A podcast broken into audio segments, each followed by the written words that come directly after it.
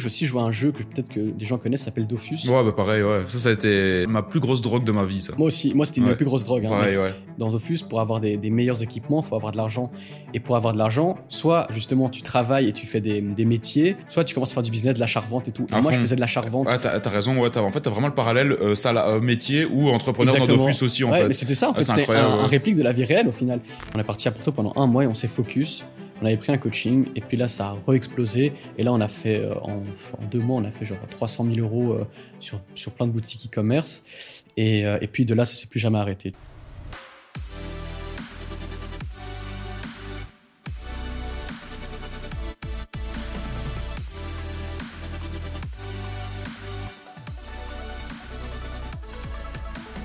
Salut Alex, rebonjour. On a déjà pas mal discuté avant. Bah, bienvenue dans ce podcast. Merci d'avoir accepté euh, mon invitation du coup dans, dans le podcast. Donc on est ici justement donc dans euh, dans mes bureaux, dans, dans l'appartement justement où on bosse avec mes associés, etc. T'es déjà venu, je pense une fois. Euh, on s'était fait justement un bon petit repas fromage avec euh, Ouais. justement euh, mon associé Arthur et Charles avec qui justement qui travaille euh, qui travaille avec moi aussi. Et euh, bah, justement vu que t'habites pas trop loin, bah, je me suis dit bah viens on va se faire un podcast, ça va être sympa. Nous c'était vu la première fois euh, J'aime bien toujours expliquer comment j'ai rencontré les gens, etc. On s'est vu la toute première fois. Je pense que c'était à mon meet-up euh, à Mhm. Bruxelles, euh, Ah ouais. quand j'avais fait mon meet-up donc e-com Empire où j'avais rencontré les gens de la, de la formation, etc. Et on s'était rencontrés là et on avait bien accroché. Et alors après, pour la petite anecdote, je pense qu'on était peut-être resté en contact vite fait sur WhatsApp, mais pas trop. Et puis euh, un beau jour, je crois que c'était au mois d'août, en été, c'était pas cet été-ci, c'était l'année d'avant, donc c'était en 2021, je pense. J'avais été me poser à un bar à Bruxelles avec des potes. On avait euh, commencé à prendre l'apéro, etc. Ensuite, on devait aller manger au Colonel, donc c'est un, un super restaurant bien justement à Bruxelles.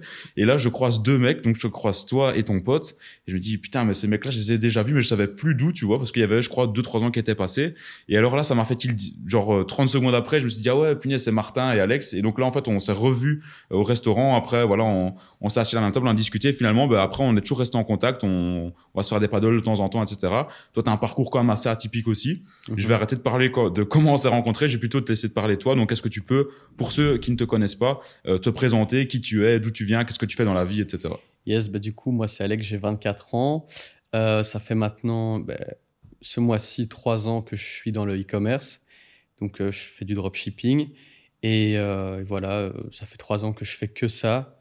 Bon, il y a eu quelques hauts et bas, mais, mais sinon, voilà, je fais ça. Et du coup, je suis entrepreneur depuis trois ans. Et ça se passe bien. On a pu générer des millions et des millions avec le e-commerce. et euh, et c'est vraiment un business model que j'adore et que je suis pas prêt d'arrêter pour, euh, pour l'instant. quoi. Ok, ouais. Donc, toi, t'as, donc, t'as 24 ans aussi, comme moi. Ouais. T'as dit, donc, t'es, t'es de 98, donc 98, 98 euh, pour les Français. Euh, est-ce que tu peux un petit peu expliquer bah, vraiment ton parcours quand t'as commencé? Parce que bah, t'étais à l'école aussi, euh, Mhm. comme moi. Euh, comment t'as découvert le, le drop? Comment tu t'es lancé là-dedans? C'est quoi vraiment les déclics, la motivation que t'as eu Euh, Est-ce que c'est né aussi d'une frustration, tu vois, comme moi? Ouais. Au début, si tu peux un petit peu expliquer tout, ce- tout ce passage-là, quoi. Ben écoute, euh, ouais, c'est vraiment né d'une frustration, comme tu l'as dit. C'est, euh, pour le background, mes parents sont, enfin, mon papa est, est entrepreneur aussi, était dans le vin, etc.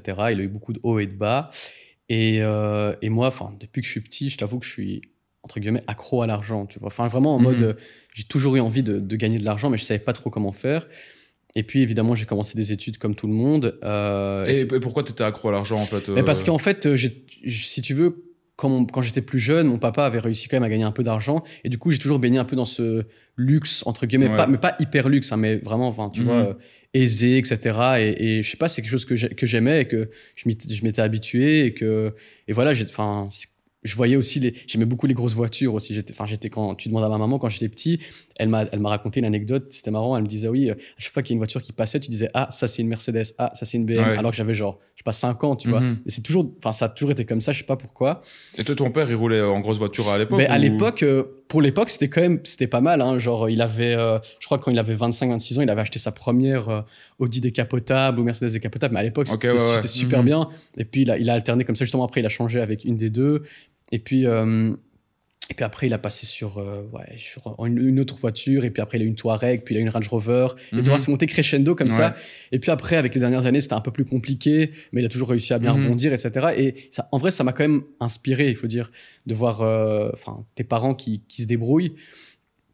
Et surtout que mes parents, pour la petite parenthèse, c'est des gens qui viennent de milieux hyper, hyper modestes, tu vois. Ouais. Mon papa, il vient du Maroc.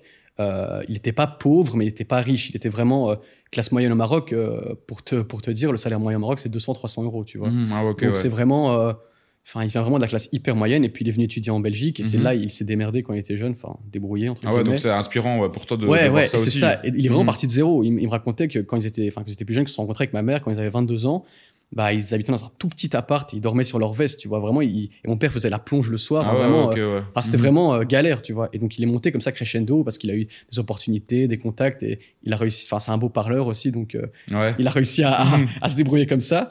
Et crescendo, bah, il est monté, et voilà. Et c'est ça, c'est- quand même assez, assez inspirant.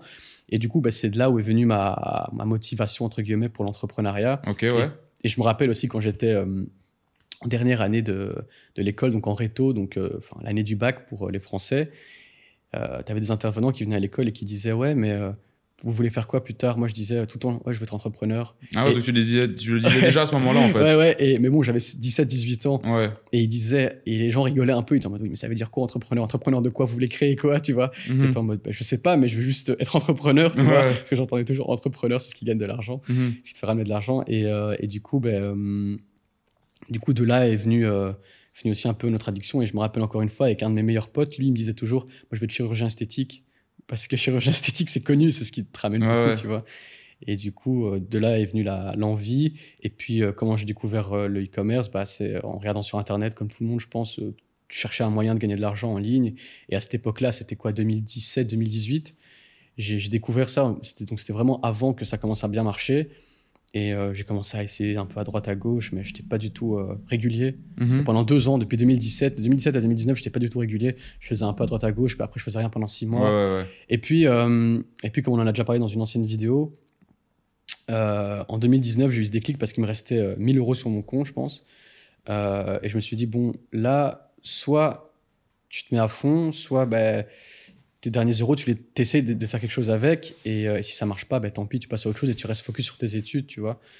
Et, du coup, je me suis vraiment mis à fond. Je revenais d'un voyage avec des potes. Et, euh, et là, j'ai eu de la chance, mais bon, c'est de la chance qui a été provoquée quand même. Et ça a commencé à marcher. Je me rappelle, je vendais genre des, trucs pour de la boxe euh, sur le marché américain. C'était en quelle année, là, du coup? Fin 2019. Ok, ouais. Et, euh, et là, ça, enfin, c'était quand on s'était rencontrés juste après un meet-up et que j'avais dit, ouais, regarde, Lucas, j'ai fait, Ah ouais, euh, je me souviens, ouais. j'avais fait genre, euh, je sais pas, 40 000 dollars en, en 15 jours. J'étais comme un fou, j'avais gagné genre 15 000 euros, tu vois, en 15 jours. J'étais en mode, what the fuck? Ouais. Et du coup, et de là, c'est là où il y a eu le déclic. Je me suis dit, putain, mais c'est incroyable ce truc. Et, et puis de là, c'est monté petit à petit. Puis après, euh, il y a eu le Covid. Euh, et en mars, là, c'est là où ça a explosé. Mars 2020. Mhm. Mars, avril 2020, c'est là où Ouais, ça a explosé. c'était juste après euh, justement les meet-up euh, qu'il y a eu, euh, qu'il y a eu le Covid qui est arrivé, tout ouais, ça. c'est ouais. ça. Ouais, c'est ça. Et puis après, ouais, après juste, ouais, juste à, à ce moment-là, vers le Covid, ouais, je me rappelle, là, j'avais, lancé un truc de soutien-gorge. Mhm. Et j'ai réussi à en faire une marque, justement.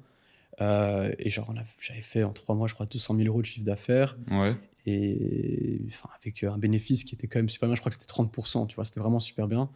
Et puis après, j'ai revendu le site en plus en mode marque. Je crois que j'avais vendu pour euh, presque 30K. Mhm. Et là, là, ça a commencé, tu vois. Là, je me suis dit, oh putain, Ouais. incroyable. Ah ouais, c'est dingue, ouais. Et, euh, et puis après, là, en plus, j'ai rencontré. Ce qui était marrant, c'est que j'ai rencontré ma copine au moment où ça a commencé à marcher pour moi dans le, dans le business, ouais. donc fin 2019, décembre 2019. Et bah, je suis avec elle depuis ça. Et du coup, elle a, elle a connu mon ascension Ah ouais, ouais, ok, ouais. entre guillemets et euh, bah, je lui en ai fait profiter aussi et on a commencé à voyager de plus en plus euh, Mhm. et puis voilà et, et depuis bah, je fais que ça quoi Ouais, c'est intéressant parce que bah, justement, les relations, euh, je sais, couple, euh, quand tu es jeune et que tu gagnes de l'argent, euh, c'est vraiment une question que tous les entrepreneurs se posent. Quoi, tu Ouais, vois, ouais. moi, quand j'en vois, etc., c'est toujours une question qui revient sur la table Mhm. et les gens savent pas trop quoi faire, etc. Et toi, justement, donc, tu l'as connu donc, vraiment au, au moment où t'étais- tu Ouais. commençais à aller sur le tremplin, quoi, Mhm. tu étais, au début. Euh, et justement, c'est intéressant d'en parler, mais est-ce que elle, elle, a vu ça que tu commençais à gagner de l'argent, mais justement, elle l'a pas su tout de suite, elle l'a su par après, tu vois, parce qu'il y en a qui se disent, ouais, j'ai pas envie que ma copine, tu vois, sache que je gagne de l'argent parce qu'elle pourrait être seulement euh, avec moi pour ça, etc. Tu vois, comment t'as vécu ça, toi, au début? Ben écoute euh, c'était quand même enfin assez simple entre guillemets parce que parce que si tu veux elle vient d'une bonne famille et c'est pas du tout euh, le genre de fille qui, qui est là pour l'argent haut tu vois. Enfin elle a toujours euh, baigné dans on va dire dans elle a toujours été très aisée et très très tranquille par rapport à ça. Et du coup ben elle, elle a suivi justement quand je gagnais au fur et à mesure, tu vois. Et donc je me rappelle, enfin j'ai encore cette image parce que si tu veux, au moment où il y a eu le Covid, on a dû garder la maison des d'amis à elle, et donc on a mhm. gardé cette maison pendant trois mois. Et c'est là où ça a explosé. Donc j'étais dans cette maison et chaque jour je lui disais, putain aujourd'hui j'ai gagné 200 balles, aujourd'hui j'ai gagné 500 balles, aujourd'hui j'ai gagné 700 mhm. balles. Et elle disait, putain c'est incroyable, etc. Et genre on était à deux à être ah excités, tu vois. donc on était excités à deux. je vois. Et, euh, et maintenant, enfin, entre temps, on a fait des journées à plusieurs milliers d'euros de bénéfices. Et euh, elle est devenue comme moi un peu blasée. J'aime pas dire ce mot parce que c'est c'est un peu, je veux dire, arrogant, mais mhm. tu vois, quand tu fais ça depuis un petit temps, ben, tu es un peu plus blasé de ça. Et c'est clair. C'est la routine. Tu peux pas, euh, tu peux pas dire le, contraire. Moi, c'est pareil aussi, tu vois. Quand tu vois les chiffres qui rentrent tout le temps, il y a un moment, euh, ils, peuvent continuer à rentrer, même comme, au début. Au début, quand tu les voyais, t'étais euh, tout feu, tu flamme, qu'à la fin, c'est genre normal, quoi, tu vois. Parce que, mais c'est comme tu dis, c'est l'humain qui s'habitue trop à tout, en fait. C'est comme ça et tu peux, tu peux rien y faire, je pense. Mais du, et du coup, elle, elle a, elle a voulu aussi se lancer dans, dans l'entrepreneuriat, etc. avec toi. Désolé de te poser des questions sur ton couple, mais c'est intéressant non, justement de, comprendre ça. Non, mais d'office, moi je suis hyper ouvert à ça. Et euh, non, justement, parce qu'elle était toujours dans ses études. Euh, mais par contre, un truc depuis qu'elle est avec moi, qu'elle a, c'est vrai que ça lui a beaucoup plus ouvert son état d'esprit sur plein de choses. Mhm. Parce que moi, je suis quand même quelqu'un d'assez. Euh, enfin, ouvert d'esprit sur plein de choses. Et maintenant que l'entrepreneuriat, tu as vu, ça, ça t'aide à, vraiment penser de, différentes façons et tout le temps te remettre en question, surtout. Et, et, justement, avec elle, bah, elle s'est rendue compte des opportunités qu'il y a dans la vie et que c'est pas t'es pas limité à faire juste des études et à faire juste ça et juste euh, et juste être euh, contraint à respecter des règles. Et, euh, et c'est marrant parce que je la vois encore maintenant évoluer par rapport à ce mindset. Et elle elle est pas dans l'entrepreneuriat. Elle fait ses études elle avait fait prof des prof d'école. Et puis ça ça lui a pas du tout plu même si elle a terminé elle a eu son diplôme. Et puis maintenant elle fait logopédie donc orthophoniste en France. Et, et, là elle va terminer cette année mais même maintenant, elle m'a dit, bah, je sais pas si j'ai envie de faire ça. Tu ouais, bah, tu m'étonnes, ouais, ouais. Mais je euh, comprends, quand, quand tu as une personne qui, voit, qui est avec une autre et qu'elle voit justement les possibilités, en fait, il n'y a, pas vraiment de limite et que tu peux faire finalement ce que tu veux dans la vie, il suffit euh, de, mm. de le provoquer, il suffit entre guillemets. Mm. Euh, c'est vrai que quand tu as un diplôme, et que tu commences ton boulot, tu te dis, punaise, est-ce que je vais vraiment faire ça pendant 40 ans, tu vois? Déjà, la plupart des jeunes se posent la question, je pense, aujourd'hui, parce que la, société a changé par rapport à avant. Mhm. Avant, tu commençais ton boulot, tu savais pendant 40 ans, tu étais parti, après on se revoit à la retraite, tu vois? Que maintenant, déjà, les jeunes ont une mentalité différente, mais alors si tu es avec quelqu'un qui en plus est entrepreneur et tout, je crois que ben, dans la tête des gens, euh, tu sais, si tu es, si un, minimum, si un minimum intelligent, tu te poses des questions et tu te dis, ouais, il y a moyen d'avoir des autres, euh, des autres possibilités dans ma vie, quoi, tu vois. Ça, ouais, ça fait cogiter, surtout que je me rappelle, ça, c'est un truc encore marrant, mais j'ai tellement d'histoires comme ça où tu as, ben, la dernière fois, j'avais un pote qui est venu parce que je travaille avec lui et euh, il est venu à la maison et genre euh, on faisait un truc sur le biz mais on rigolait beaucoup tu vois. Et, et genre du coup enfin elle elle était là parce qu'elle avait pas cours ce jour-là et elle nous voyait on, rigolait mais en même temps on travaillait. Et genre du coup elle se disait après elle m'a dit quand, quand mon pote est parti elle dit mais ça donne tellement envie. Genre on vous voit on n'a pas l'impression que vous travaillez vous gagnez de l'argent et vous êtes là à rigoler, à troller, et à faire plein de blagues, etc. Et, et ça, ça lui donne envie. Et évidemment, comme tu dis, quand tu vois, quand tu es, avec quelqu'un qui est dans l'entrepreneuriat, tu, peux pas ne pas avoir envie, surtout que. À fond. Enfin, tu t'imagines la, la, la, personne, je parle pas de ma copine, hein, je parle de, des gens en général, t'imagines la personne, elle dit Je fais un diplôme de fou, euh, et après ça, je vais sortir, je vais gagner 2000 euros, et si t'es es chanceux, 2500 euros par mois, et t'es avec une personne qui est là, euh, enfin. qui, qui, a une vie super chill mhm. et euh, qui gagne enfin plus de dizaines de milliers d'euros par mois, tu vois, tu, tu, dois devenir fou. Moi, moi c'est ce que je dis et même aujourd'hui, je me dis putain, mais comment les gens ils deviennent pas fous en voyant des gens comme nous qui, qui gagnent des dizaines de millions de, euh, de, milliers d'euros par, par, mois. Euh, mais les gens ils pensent juste que c'est pas vrai, tu vois, parce qu'ils disent que c'est pas réaliste, mais mhm. c'est réaliste. Et justement, il y a des gens, enfin, qui gagnent mais 30 à 100 fois plus que nous par mois quand tu vois les Andrew Tate et tout ça qui mhm. sont, euh, c'est surréaliste, c'est des montants surréalistes, mais comme tu dis, tu t'y fais et après, voilà. Ouais, non, c'est clair et comment je pense que hum, comme tu dis, le, le, fait de, de, de, de, voir ça, ça peut faire que te motiver à, aller à, changer aussi, quoi, tu vois. Moi, je le vois aussi dans, aller dans mon, dans mon travail, bah, par exemple, ici, euh, tu vois, je fais souvent des réunions, euh, par exemple, avec Arthur et Maxime, tu vois, les vendredis, etc. Mais tu vois, on va faire la réunion, on va être très sérieux, mais après, on va, on va vite rigoler, etc. Puis après, tu vas aller faire un paddle, mais c'est vrai que dans un, dans un dans une vie normale de travail normal tu peux pas faire ça tu vois c'est c'est tout le temps tu sais les gens dans leur tête ils ont bureau et quand c'est bureau c'est bureau quoi tu vois tu tu déconnes pas euh, tu bois du tu bois ton café toute la journée à 16 heures t'as as fini t'en peux plus tu vois que ici c'est vrai que quand t'es entrepreneur c'est il faut il faut le dire c'est pas que de la détente et du chill ça c'est l'image qu'on peut envoyer aux gens c'est beaucoup de stress beaucoup de sacrifices mais à côté de ça justement bah, tu peux profiter justement de moments comme ça plus cool dans ton boulot avec les gens avec euh, avec qui tu travailles quoi. Mais pour revenir justement sur ton parcours donc tu me disais donc euh, voilà donc t'avais euh, avais vraiment vraiment explosé quand c'était vu justement à mon meet-up, Mhm. donc euh, fin 2019 euh, ou début 2020, je sais plus. De- de- euh, fin 2019. Fin 2019, ouais. Et euh, moi, je me demandais, tu me disais que tu avais toujours été attiré par l'argent, etc. Et moi, c'est vrai que je, je peux pas dire que j'étais vraiment, enfin, si, peut-être attiré par l'argent, mais j'ai toujours voulu, en fait, vendre des choses, en fait. Moi, c'était vraiment la vente, j'avais l'impression qui m'a- qui m'attirait depuis que j'étais tout petit.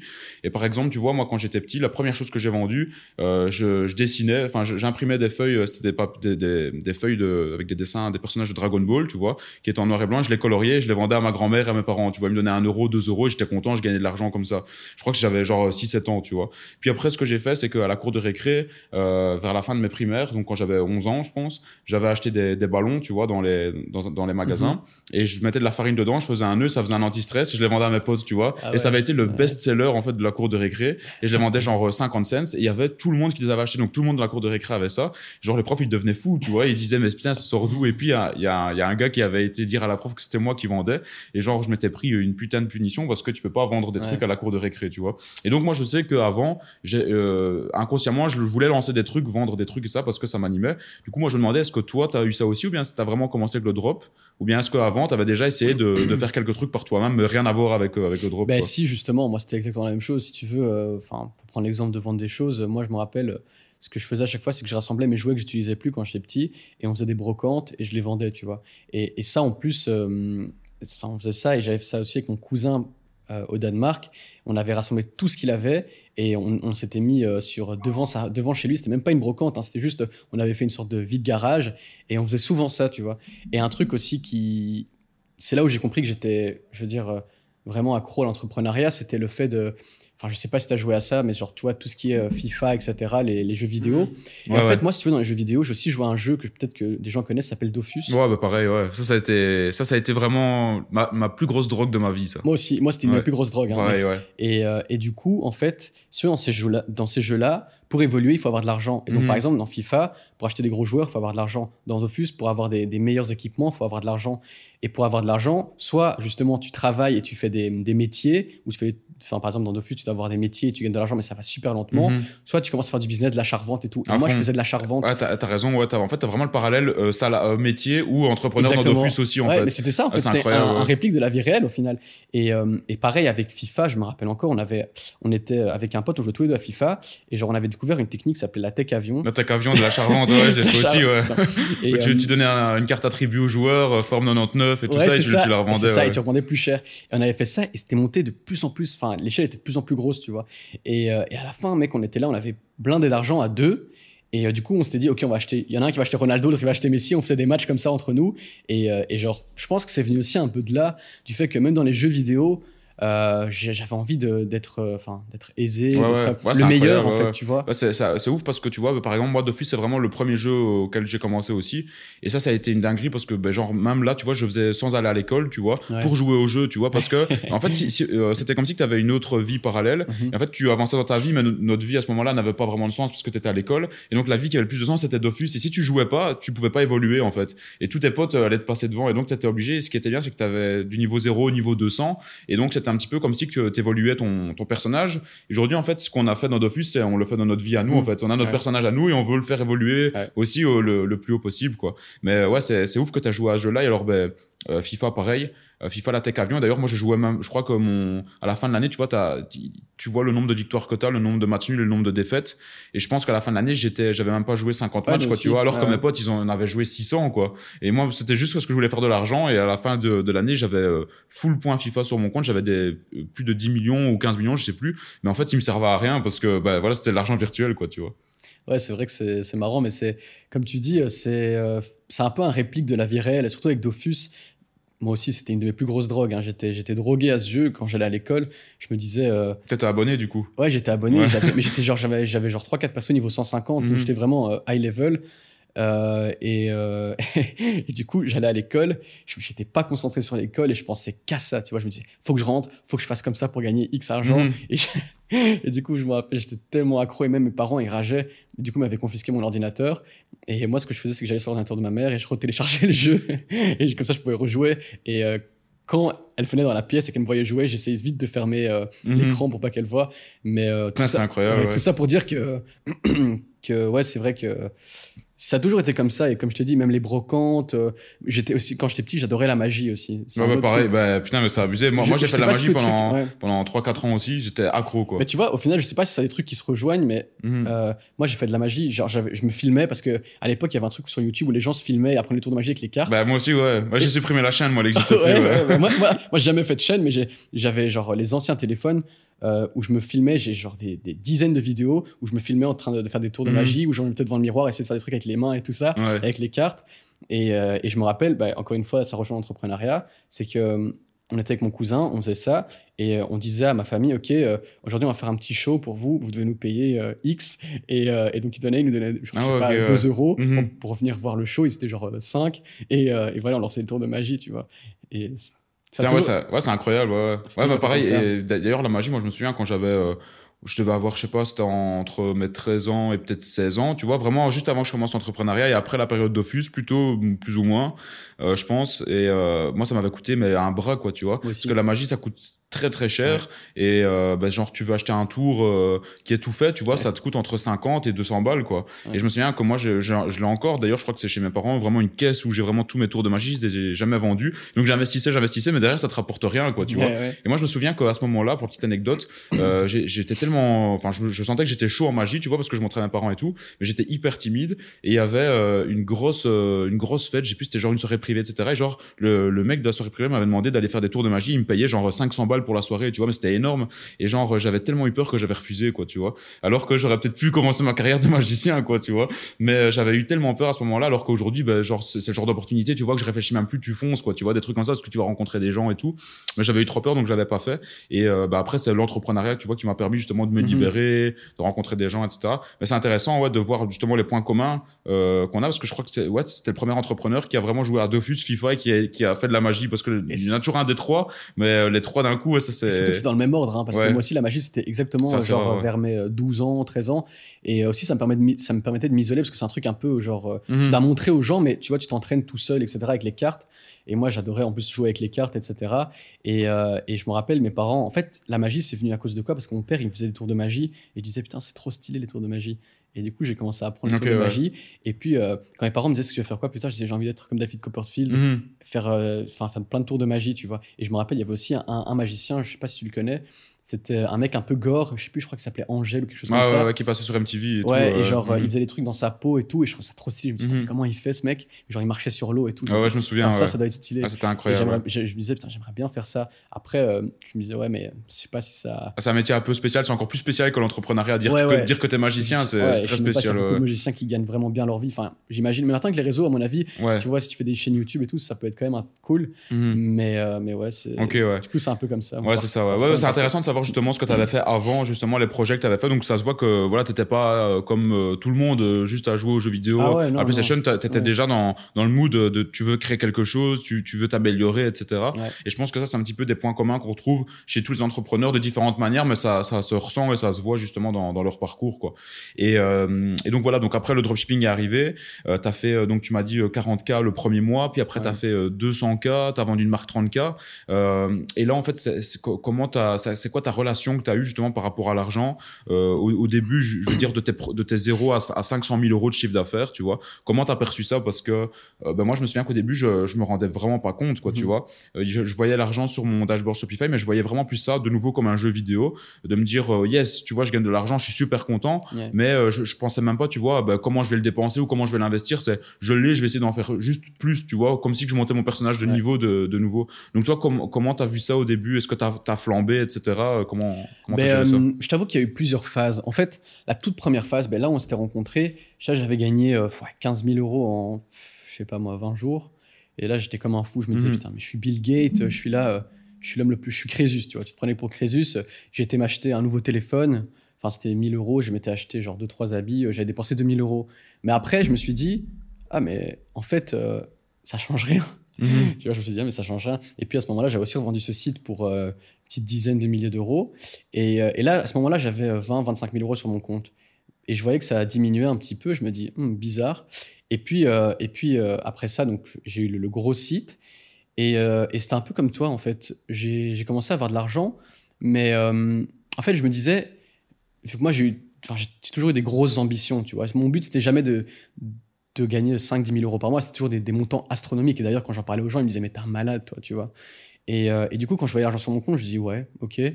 Euh, je ne suis pas quelqu'un de très flambeur, enfin, je vais au resto de temps en temps, etc. Mais mhm. je suis pas du genre à claquer tous les jours. Et, euh, et du coup, comme tu as dit, c'était juste bah, des chiffres au final. Et, et au final, tu veux juste grossir ce chiffre. Et ouais, voilà quoi. C'était, enfin, il n'y a jamais eu cette euh, relation malsaine avec l'argent où mhm. tu, tu dis ah j'ai euh, X, je dois dépenser, tu vois. J'ai jamais eu cette, relation. Je pense peut-être que ça vient du fait que j'ai jamais eu vraiment de difficultés avant. Enfin, je ne vais pas me cacher que j'ai toujours eu une vie euh, très bien. Tu vois, je peux pas m'en plaindre. Mes parents vraiment ont pris soin de nous. Enfin, mon éducation et tout, c'est super bien passé. Donc, je peux pas m'en plaindre. Et je crois que ça vient aussi de ça, le fait que bah j'arrive à contrôler un peu mes pulsions. Mhm. Mais par contre, je t'avoue que c'est vrai que des fois, je pète une case et je me dis, OK, j'ai envie de mhm. dépenser Enfin, j'ai envie de dépenser, tu vois. Je pense que ça, c'est comme tout le monde, tu vois. Ça n'existe pas. Enfin, peut-être que oui, tu as des, des, exceptions, pardon, comme dans tout.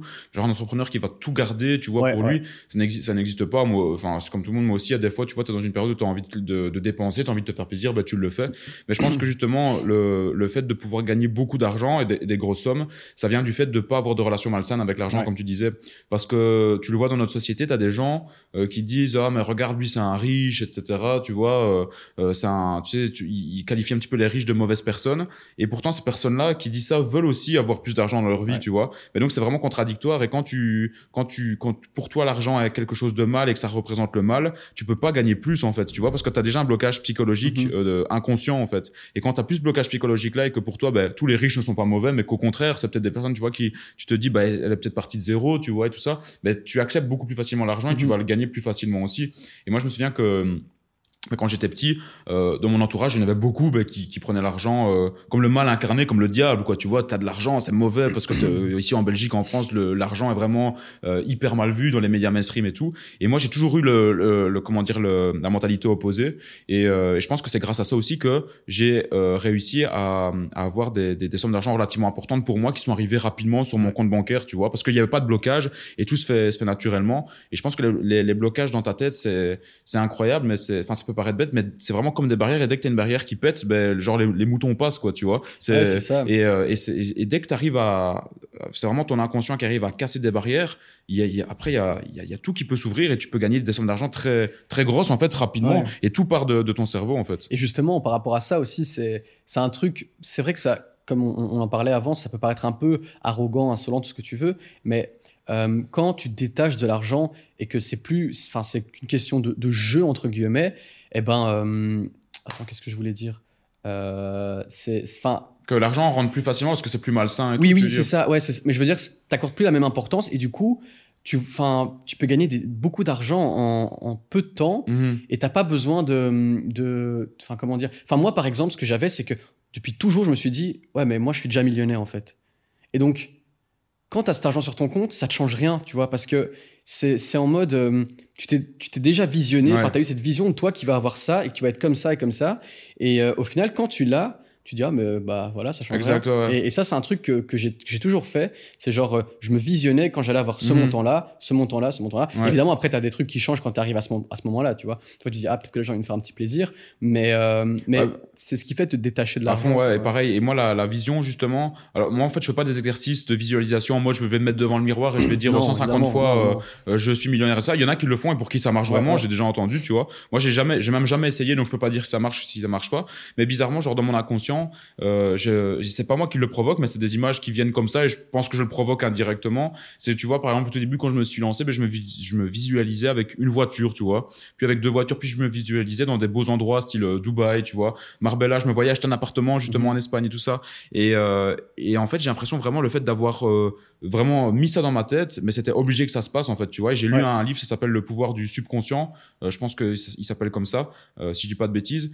Et c'est incroyable en fait parce que ils expliquent vraiment que le subconscient c'est ce que tu as de, de plus fort en fait dans, dans en, toi. Et que, si tu arrives à visualiser des choses et en fait ton, subconscient va vraiment les, les comment dire les, les, prendre et les mettre dans ton cerveau en mode ils sont déjà là quoi tu vois. Euh, si tu si tu te visualises si tu te visualises avec une Ferrari avec un million sur ton compte ben, ton, ton cerveau tu les as déjà en fait. Et donc c'est beaucoup plus facile de l'atteindre. Et euh, je me souviens que moi j'avais visualisé aussi d'avoir un million sur mon compte euh, bancaire tu vois. Et quand je suis arrivé le jour vraiment où j'ai vu un million sur mon compte bancaire à la, à la banque euh, sur ma société, euh, ben ça, ça m'a absolument rien fait, tu vois. Alors qu'il y a peut-être deux ans en arrière, avoir un million, c'était waouh, putain, mais si t'as un million, c'est un truc de fou, tu vois. Et je dis pas du tout ça pour me la péter, mais c'est tellement, je l'ai visualisé que j'ai travaillé euh, dur et comme un chien, tu vois, sans plus voir personne, etc., pour pouvoir avoir cet objectif-là et pour pouvoir après, ben, premièrement, payer beaucoup d'impôts et après investir dans l'immobilier, etc., quoi, tu vois. Mais, je pense que vraiment l'exercice de visualisation, c'est incroyable. Et, comme tu le dis, moi, dès que je me suis vu dans des endroits avec des personnes, etc., ça s'est toujours réalisé, quoi. Incroyable et c'est même pas, tu vois, c'est comme je t'ai dit, tu deviens un peu blasé de ça, mais comme, enfin, encore une fois, c'est pas le fait d'être arrogant, c'est le fait de, de, de, se projeter, de se dire, ok, mais je, vais y arriver. C'est pas question de comment je, enfin, mhm. comment je vais faire, est-ce que je vais y arriver, c'est je vais y arriver. Ouais, c'est ça, en fait, le comment tu vas arriver, tu te le poses sur le chemin, en fait. Ouais, c'est ça. Mhm. Et du coup, bah, tu es en mode, euh, bah, une fois que tu y es, tu as ce petit truc en mode, ah, ok, cool. Et après, tu continues. Et euh, t'as plus de, enfin, t'as, comme, comme on a dit, t'es détaché, tu vois. Mhm. Et c'est juste des chiffres et, euh, et euh, enfin, on est tous d'accord pour se dire que pour vivre bien et correctement, même dans des pays comme la Belgique où c'est cher, t'as pas besoin d'avoir euh, des centaines de milliers d'euros par mois, tu vois. Tu peux très bien vivre avec 5-10 000 euros par mois. Euh, après, ça dépend si une mmh. famille et tout ça, mais je veux dire, enfin, si t'es quelqu'un de simple et que tu vas au resto de temps en temps, tu te fais plaisir de temps en temps. Ouais, non, c'est clair. T'as des goûts normaux, enfin, je veux dire non, la, Belgique, c'est vrai que c'est cher, mais c'est pas non plus abusé. Tu peux, voilà, si tu gagnes euh, relativement bien ta vie, tu peux vivre vraiment très confortablement. Ça, ouais. Mais euh, justement, donc pour maintenant continuer sur euh, sur ton parcours, donc donc tu as eu la période donc voilà où tu as vendu ton site, etc. Et après, qu'est-ce qui s'est passé? Donc là, je veux dire courant 2020 jusqu'à aujourd'hui 2022, qu'est-ce que tu fais? Est-ce que tu fais toujours du e-commerce? Est-ce que tu es parti sur d'autres business? Comment tout a évolué en fait à ce niveau-là? Ben ouais, il y a eu beaucoup beaucoup de péripéties mhm. entre temps. en fait, après que j'ai vendu la marque, donc après le Covid on a été à Marbella avec ma copine, on, a profité de l'été, etc. Et euh, à la reprise, j'ai un peu galéré, je t'avoue, euh, parce que j'avais un peu de chance, que c'était le Covid, etc. Et j'avais du mal à reprendre. Euh, et puis après, j'ai pris un coaching avec un mec, et en fait, je m'étais rendu compte que ce qui me manquait, c'était pas les techniques, etc. C'était plus la discipline. Mmh. Et, ce mec-là, mais c'est d'ailleurs Jeff T, on avait pris un coaching avec lui. Ok, ouais. Et, et en fait, lui, c'était quelqu'un d'assez zen et assez calme, et il, il nous instaurait une sorte de discipline. Et après, c'est là où j'ai commencé à travailler avec Martin. Et euh, on a commencé à faire ça. On, on s'est isolé. On est parti à Porto pendant un mois. Donc Martin, c'était ton, ton, associé. Quoi. Ouais, c'était hmm. mon associé. Et, euh, et, on est parti à Porto pendant un mois et on s'est focus. On avait pris un coaching et puis là, ça a re-explosé. Et là, on a fait, euh, en, deux mois, on a fait genre 300 000 euros sur, sur plein de boutiques e-commerce. Et, et, puis de là, ça s'est plus jamais arrêté, tu vois. Et donc là, entre-temps, on a fait plein de boutiques, on a revendu, on a fait des marques, on a fait du dropshipping pur. et, et encore une fois, là, euh, cet été, je me suis un peu remis en question parce que comme on, en parlait avant, j'ai eu cette phase où ben voilà, j'étais arrivé à un point, ben oui, j'ai gagné plein d'argent avec ça, etc. Mais je sais pas, ça m'excitait plus. Et donc j'avais envie de faire autre chose. Et, euh, mais d'un autre côté, je me disais, mais c'est un business model de fou. Et je suis pas quelqu'un qui aime, euh, qui aime aller vers les gens. Par exemple, le fait de, de closer des gens, etc. Tu vois, de, de, de, vendre des trucs. Enfin, j'aime pas, tu vois. Pour moi, c'est un peu de l'hypocrisie et tout ça. Enfin, et même, je suis pas, je suis quelqu'un d'assez timide, tu vois. Mhm. Et du coup, euh, du coup, j'aimais bien ce principe de rester derrière mon ordinateur et de faire un peu ce que je voulais quand je voulais et euh, de pas euh, devoir avoir des clients, avoir des comptes, à, des comptes à rendre à certains clients, tu vois. C'est un truc que j'aime bien. Ouais. Et je me disais, mhm. comment je vais faire pour avoir ce business qui marche, mais que ça me plaise. Et, et justement, comme je te disais, là en août, j'ai un peu tout remodelé j'ai un peu euh, revu ma façon de travailler. Je me suis dit, OK, ces choses-là, je vais les déléguer, je vais les donner à certaines personnes qui font ça, ça, ça. Je vais faire ça comme ça, j'ai envie d'être comme ça. Et, euh, écoute, depuis 3-4 mois, ça se passe super bien. Euh, et, et, là, c'est, ça se passe super bien. j'ai des revenus hyper constants. Parce que c'était un truc qui me manquait aussi avec le e-commerce. C'est que tu as un mois, tu gagnes 50, 100 000 euros, mais pendant deux mois, tu gagnes, tu gagnes 5 000. Tu mhm. vois et ça, c'est un truc que j'aimais pas parce que pour pour, euh, pour euh, le mental, enfin pour ton état d'esprit, c'était un truc, euh, ça me stressait. Je me disais, ah merde, et si c'est fini, et si ça marche plus? Et, et, du coup, là, ça fait, comme je te dis, 3-4 mois que j'ai réussi vraiment à stabiliser le truc et faire en sorte de, de voir plus long terme aussi, grossir des marques que j'aimerais bien vendre avec des exits et faire des, des, belles sommes sur leur revente. Et, euh, et, voilà, et là, je suis, super content de comment ça se passe. Quoi. Ouais, donc là, tu es toujours dans le e-com, quoi. Grosso modo, tu as 100% dans le e-com ou bien tu as d'autres business à côté Non, je suis toujours dans le e-com, 100%. Ok, c'est intéressant ce que tu as dit avec la discipline parce que moi j'ai remarqué ça aussi, c'est que quand, quand tu restes surtout, toi tu restes beaucoup tout seul dans ton business, tu vois. moi c'est vrai que ces deux dernières années je suis resté fort seul aussi pour différentes raisons parce que je, sentais que j'en avais besoin et tout ça. Et c'est vrai que comme, comme on en parlait avant, quand tu restes seul, euh, tu peux parler avec ton équipe, prendre des informations en ligne, mais finalement la seule personne avec qui tu parles le plus c'est toi et en fait tu, tu, tu parles toujours à la même personne. Et c'est vrai que parfois c'est intéressant et moi c'est ce que j'ai refait depuis maintenant, je pense plus ou moins entre 6 mois et un an, c'est que j'ai repris des coachs en fait, tu vois. Donc j'ai repris un coaching et franchement, c'est des coachings qui coûtent pas, euh, ça coûte pas 50 euros, tu vois, c'est des coachings qui coûtent plusieurs milliers d'euros, voire plusieurs dizaines de milliers d'euros. Un coaching avec un avec un Hollandais qui m'a beaucoup aidé, puis après avec euh, un Américain maintenant, tu vois. Et en fait, les coachings, c'est incroyable, mais ça te, c'est même pas spécialement la formation, mais c'est vraiment la discipline de te dire rien que j'ai payé, il faut que, il faut que je rentabilise. Mm-hmm. Déjà rien que là, tu, tu te rebouges enfin, tu vois, t'es plus dans ta zone de confort. Déjà, ça c'est la première chose. Deuxième chose, c'est que t'as un gars derrière qui va te, qui va te driver, qui va aussi te, te dire dans quelle direction aller. Que quand t'es tout seul, tu te dis je vais aller par là, mais finalement après tu peux bifurquer, etc. Que là, c'est, tu dois aller là et tu, tu y vas quoi, parce que t'as quelqu'un derrière toi mm-hmm. qui est là comme un professeur pour te driver. Donc ça c'est super important. Euh, J'imagine que toi du coup le ouais le coaching que t'as pris du coup avec cette personne là, c'est vraiment ça qui t'a permis vraiment de te remettre sur les bons rails et de te dire voilà maintenant je, je repars quoi. Ouais clairement clairement je, je vais pas je vais pas raconter des conneries mais c'est c'est vraiment un truc qui m'a c'est vraiment ce qui m'a fait exploser en fait et c'était un petit truc ça nous a pas coûté très cher en plus parce que le ROI qu'on a eu là-dessus c'était enfin c'est incalculable et, euh, et, comme toi maintenant aussi je suis je suis très en mode euh, les coachs etc d'ailleurs euh, là ça fait trois mois que je suis avec un coach niveau fitness mm-hmm. parce que je m'entraînais à la salle depuis des plusieurs années et j'en avais un peu marre, tu vois, à cause du Covid aussi, j'avais grossi et j'avais envie de reprendre à fond. Et je me suis dit, mais vas-y, j'ai envie de changer un peu, j'ai envie d'avoir le knowledge de quelqu'un d'autre, voir un peu sa, son état d'esprit sur mhm. comment il voit le, le sport. Et, euh, et, ça se passe super bien. Et il m'a appris tellement de nouvelles choses que je savais pas, malgré le fait que tu as accès à l'information, etc. Mais des fois, tu as accès à l'information et tu pas envie de l'écouter, l'information, parce que tu es, bloqué sur certaines choses. Et quand c'est des gens qui te le disent, tu te dis, ah ouais, mais là, t'écoutes, tu vois, parce que c'est des gens qui, qui, ont réalisé certaines choses. Du coup, c'est plus concret, entre guillemets. Et, euh, et, du coup, ouais, niveau des coachings, moi, je suis totalement d'accord avec toi. Et je trouve que quand tu arrives à un certain point où tu peux te le permettre, c'est un truc hyper important parce que sinon, tu restes dans ta zone de confort. Ah et, euh, et surtout au niveau de ton état d'esprit, tu t'évolues pas. Et surtout, comme on l'a dit tout à l'heure, c'est pas évident de rencontrer des gens qui sont, on va dire, de notre âge qui pensent un peu comme nous ou qui ont un peu des parcours un peu différents, mais qui sont aussi dans l'entrepreneuriat, euh, avec qui tu peux échanger. Parce qu'il y en a, enfin, ici en Belgique, tu peux les compter sur le doigt d'une main. Tu vois, euh, mhm. euh, et du coup, des fois, tu parles avec des gens plus âgés, mais c'est aussi un, un, autre style de discussion et c'est pas toujours les mêmes délires. Et, voilà, et du coup, je trouve que c'est important des fois vraiment de sortir de sa zone de confort. Mais c'est vrai qu'avec le, le, coach, comme tu dis, c'est vraiment essentiel. Et moi, il y avait un moment où, voilà, moi j'ai pris euh, un coach, enfin, c'est pas un coach, c'est euh, une prof justement, tu vois, en espagnol pour apprendre l'espagnol, tu vois. Si j'avais appris de tout seul, je, je serais pas au niveau où j'en suis euh, maintenant. pareil pour le sport, tu vois, j'ai pris un coach, là, ça doit faire maintenant plus ou moins euh, je dirais ouais quelque chose quelque chose comme un an tu vois que je fais du sport avec lui tout ce qui est entraînement fonctionnel etc et alors qu'avant euh, tu vois il y avait des gens à la salle qui, qui m'expliquaient les choses etc mais tu prends pas tout au sérieux parce que déjà de un tu l'as pas payé. Quand tu payes quelqu'un pour toi l'information euh, a plus de valeur tu vois c'est bizarre mais c'est comme ça. Et, euh, et tu te donnes plus aussi quand tu as payé. Tu vois les, les résultats que j'ai fait euh, à la salle de sport depuis un an c'est c'est incroyable quoi tu vois. Et, et pareil dans le business quand tu prends un coach c'est incroyable les résultats que tu as c'est c'est du c'est du fois 10 par rapport à ce que tu peux faire parce que rien que de prendre un coach, tu sais que tu as un rendez-vous tel jour, donc ça, ça, te pousse à y aller, que quand tu es tout mm. seul, tu dois te motiver tout seul.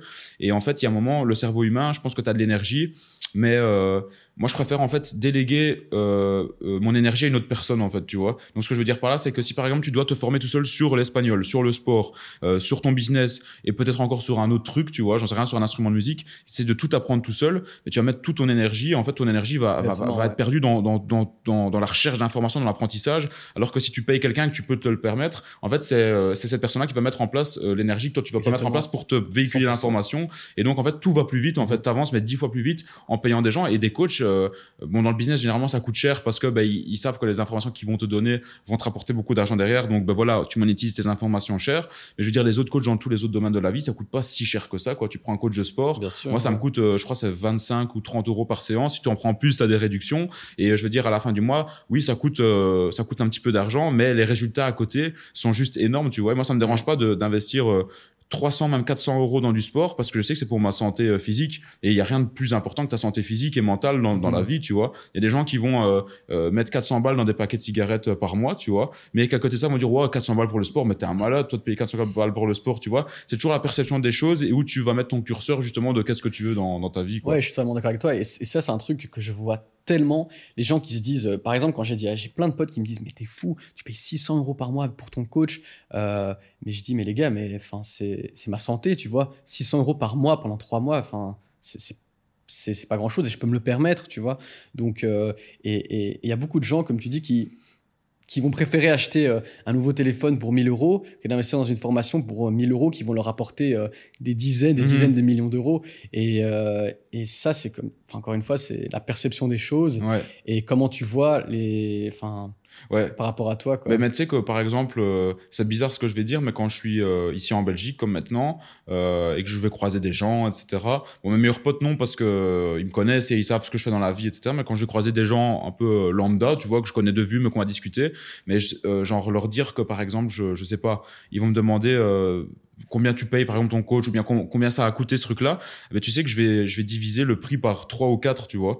Euh, par exemple, s'ils me disent combien t'as coûté ton coach, si mon coach m'a coûté j'en sais rien 500 euros sur un mois, je leur dire bah, ça m'a coûté euh, 70 euros, tu vois. Parce que euh, c'est- triste, mais dans les sociétés dans lesquelles on vit, le rapport à l'argent est tellement mal vu que euh, j'ai même pas envie de me justifier ou de, de commencer à devoir expliquer. Et je fais pas du tout de manière arrogante ni rien, parce que euh, je sais ce que c'est justement, Mhm. tu vois, de d'avoir un salaire normal et de pas pouvoir, tu vois, euh, payer des, des choses plus chères, ce que je suis passé par là. Mais juste je ne le dis pas parce que je sais que ça peut vraiment choquer les gens et que pour pouvoir leur expliquer, euh, euh, allez, comment t'as fait, et comment est-ce que tu peux te permettre de faire ça, ben, il y a un c'est pas juste leur expliquer, c'est qu'il y a un processus mental où les gens doivent se rendre compte de ah ok c'est vraiment possible en fait de gagner euh, de Ouais. l'argent. Et donc c'est pour ça que moi quand je parle de prix etc dans les en France en Belgique, mais généralement je dis pas les vrais prix, enfin avec certaines personnes tu vois, je veux dire des prix chose, hein. plus bas en fait tu vois. Je fais la même chose que toi, je fais exactement la même chose. C'est c'est super bizarre, mais des gens, par exemple, même des fois quand j'achète des trucs un peu chers ou des vêtements ou quelque chose comme ça, je divise toujours les prix. Ah, moi Je- j'ai comme la honte en fait de dire Ouais. que ça coûte euh, ce prix-là à certaines personnes en fait tu vois. Ben, ben Marthe, il a, Martin, il avait fait ça, même ça avec euh, sa montre. hein. il a, quand son père lui a demandé le prix,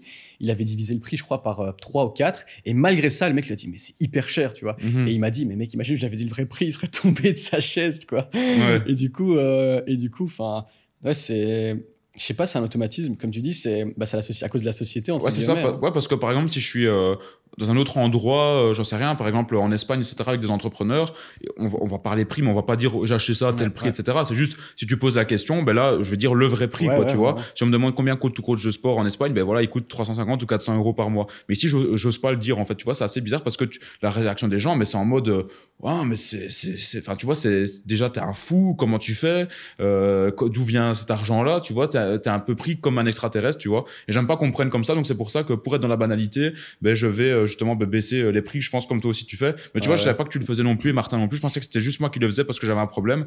En fait, non, je vois que d'autres personnes le font justement ouais. en Belgique euh, et en France aussi, quoi. Ouais, c'est ça. Et, et surtout que, en fait, ça, quand tu vois, quand tu gagnes beaucoup d'argent, mais que par exemple, tu, tu dépenses pas grand chose, euh, les gens, ils croient pas vraiment que tu gagnes de l'argent. Mhm. Mais à partir du moment où tu commences à acheter des choses qui ont un peu de valeur et que ça commence un peu à se voir, ou bien euh, des coachs ou des trucs comme ça que t'en parles, les gens, ils se rendent compte, ils disent, ah ouais, mais donc ils gagnent vraiment de l'argent, tu vois. Par exemple, j'avais la même chose avec ma voiture. Au début, enfin, les gens, ils m'écoutaient, enfin, pas ils m'écoutaient parler, mais des fois, quand on me demandait, je disais, ouais, je fais ça, mais j'en parlais pas trop. Et le jour où je suis arrivé avec ma voiture, ils se sont fait Ah ouais, putain, mais ça veut dire que tu gagnes vraiment de l'argent. Mhm. Je dis Bah oui, enfin, c'est. Et, euh, et au final, je sais pas si c'est la société qui fait ça ou quoi, mais les gens, ils sont vite choqués parce qu'ils sont pas habitués à des, des sommes pareilles. Et euh, évidemment, c'est pas la banalité, la normalité, pardon. Ouais, c'est euh, dans les sociétés dans lesquelles on, on est, ouais, c'est comme ça où le rapport à l'argent est, est mal vu. Mais justement, toi, du coup, dans ton parcours, parce que je pense que c'est intéressant pour, euh, pour toutes les personnes qui nous voient et qui vont commencer justement à se lancer, tu vois, qui vont commencer à gagner de l'argent, etc. Euh, toi, toi, comment était la réaction des gens ben, quand tu as commencé à gagner de l'argent, en fait, tu vois, Mhm. que ce soit ta famille, tes amis, etc. Comment comment est-ce qu'ils ont, comment est-ce qu'ils ont perçu Ben, ça? tout d'abord, ma famille, ma famille, ils étaient contents, mais à la fin, au début, euh, ils étaient aussi un peu, euh, un peu réticents, tu vois, comme je pense tout le monde. Euh, moi, moi, j'en ai jamais vraiment parlé. En fait, je faisais toujours mes trucs dans mon coin, et euh, ils voyaient juste que j'étais sur mon ordinateur, mais ils savaient pas trop. Et là où j'en ai vraiment parlé, c'est au moment où ben, c'était que à partir du Covid. Euh, Ouais, et- mhm. et, c'est là où j'avais déjà fait du chiffre. Et, euh, et je me rappelle, vu qu'on était dans la maison avec ma copine, je n'avais pas vu trop, enfin, je voyais pas trop mon papa. Et, et à ce moment-là, quand je l'ai vu, j'en avais déjà parlé à ma mère, je disais, ouais, je viens de faire 100 000 euros de chiffre d'affaires. Et elle, elle lui en avait parlé, tu vois. Et lui, était un peu choqué, entre Mhm. guillemets. Mais vu qu'il venait de ce milieu entrepreneurial, il était quand même assez content, mais il a voulu m'aider. Et moi, j'avais pas trop envie de son aide, tu vois. Donc, du coup, j'étais un peu euh, réticent. Il voulait Et t'aider sur quoi en fait euh, il voulait m'aider, par exemple, ouais, tu vas faire, tu dois faire ta boîte, tu vas faire comme ça, comme ça. Je dis, ouais, mais t'inquiète, je vais m'en occuper, tu vois. Mais Mhm. c'était, c'était de l'aide parce que voilà, c'est mon papa. Ouais, ouais, ouais, c'était bienveillant C'était bienveillant, ouais. Mais, euh, mais du coup, j'avais pas vraiment envie parce que j'ai envie de le faire à ma façon. Mhm. Et euh, du coup, il me donnait des conseils qui n'étaient pas toujours très pertinents. Et, euh, et voilà. Et donc, niveau de ma famille, ça s'est super bien passé parce que bah, ils, sont, ils aiment aussi un peu l'argent. Euh, niveau de mes amis, c'était un peu différent. Au début, euh, on me jugeait beaucoup. euh, parce que j'étais un peu le gars, enfin je disais oui, je fais mes petits trucs, etc. Et déjà je le montrais jamais parce que j'avais un peu honte. Mhm. Et euh, il disait, ouais, c'est le gars qui vend ses petits trucs en ligne, on sait pas trop ce qu'il fait, il fait des petits trucs comme ça à droite à gauche. Et, et puis après, quand ça a commencé à marcher, ils étaient en mode, ah ouais, mais j'ai toujours cru en toi. Ah ouais. et, et justement, j'ai un pote, il me disait, moi j'ai toujours su que toi, t'allais allais réussir à faire quelque chose et tout. Alors que ces gens-là, je me rappelle au tout début, ils étaient en mode, c'est toujours mes potes, hein, parce que Mhm. voilà, euh, ils se disaient en mode, ah ouais, mais c'est bizarre ce qu'il fait, euh, Alex, c'est quoi ces trucs? Mhm. Il faisait du dropshipping, machin bidule, ils vendent le truc en ligne, Ouais. des trucs de Chine et tout. Et, euh, et maintenant, ben, il y a des gens qui viennent me demander pour travailler avec moi, tu vois, et je te dis non, désolé, j'ai pas besoin de Mhm. toi, tu vois. Ouais. Et est-ce que, est-ce que toi aussi, parce que moi j'ai ressenti ça chez certains potes, tu vois, est-ce qu'ils avaient euh, euh, pas peur, mais est-ce que toi aussi tes potes n'osaient pas te poser des questions sur ce que tu faisais? Ouais, ouais. Comme si c'était un truc tabou, ouais, tu vois. ouais.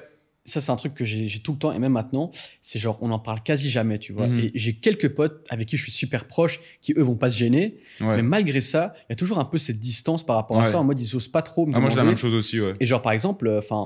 moi je vais, enfin, moi, je suis pas quelqu'un qui cache, tu vois. Je vais, je vais jamais raconter des conneries. Je vais, par exemple, si mon pote il me dit ouais, mais là, t'as combien d'argent? Je vais jamais dire exactement, mais je vais dire plus ou moins combien j'ai, Mhm. tu vois. C'est un de mes meilleurs potes. Je lui dis ouais, mais enfin, j'ai X. Et, euh, et une fois, il m'a demandé ça. Il me dit ah ouais, quand même. Et, et, et du coup, euh, mais parce que lui, il a osé me demander, mais les autres, c'est vrai qu'il y a une sorte de tabou comme ça. Je sais pas expliquer. euh, parce que parce que c'est un peu euh, je, je suis devenu un peu différent d'eux Mhm. eux ils sont toujours dans leur dans l'état d'esprit un peu étudiant etc. et, euh, et je sais pas c'est- assez spécial comme Ouais, ouais. comme relation tu vois et ils aiment pas trop en parler et Ah, moi, euh, moi, j'ai la même chose aussi, pas avec tout le monde, tu vois, avec certains potes. euh, où je vois qu'ils osent pas trop en parler, mais pourtant qu'ils ont envie de savoir, tu vois, Ouais, comme ouais. s'ils osaient pas demander, exactement Euh, comme si c'était tabou, bien peut-être qu'ils ils se disaient bah, j'ai peut-être du respect pour mon pote euh, Mhm. Lucas et j'ai pas envie de le déranger parce qu'il va peut-être se dire bah finalement j'ai changé, je suis là pour son pour sa thune, tu vois. exactement Et c'est peut-être Ouais. ça en fait et je pense pas que c'est euh, comment dire que c'est que c'est mal ou quoi mais c'est peut-être plus euh, pas de la timidité mais qu'ils vont se dire ouais bah, peut-être qu'il va avoir une perception de moi qui est différente parce que je lui pose des questions sur euh, sur son argent comment il fait pour gagner alors que moi franchement enfin avec mes potes tu vois je enfin je m'en fous tu vois je je leur dis tout etc il y a pas de souci mais ça commence à se débloquer mais c'était c'était surtout au début c'était c'était Ouais, abusé moi, la quoi, même chose. hein. Moi, c'est exactement la même chose que toi. C'est une sorte de, de timidité dans le sens où ils ont un peu, ils ont peur que, en me demandant ça, ils vont se dire ah ouais, mais alors, il va penser que je suis là pour Mhm. l'argent, alors que pas du tout, tu vois. Ouais. on s'en fout. Et euh, même à chaque fois que qu'on va manger un truc quelque part, on divise. Je suis pas le genre de mec que je, ça va m'arriver de temps en temps parce que voilà, j'aime bien leur faire plaisir. Mhm. mais euh, c'est pas pour pas pour autant que je vais tout le temps leur offrir des trucs tu vois Ouais. enfin et euh, et enfin je suis resté normal par rapport à ça et je suis resté moi-même aussi j'ai pas du tout changé et Ouais. euh, et, ouais comme tu dis il y a une Mhm. sorte de timidité un peu qui s'est installée euh. C'est ça. après maintenant ça commence aussi à se débloquer euh, parce que j'en parle ouvertement hein, quand on me demande enfin même quand on parle de- d'entrepreneuriat j'en parle ouvertement et euh, du coup ouais, Ok, voilà. ouais. Et je, je me demandais, toi, pour, pour bien comprendre, donc quand tu étais aux études, tu avais fait quoi comme études en fait après tes secondaires?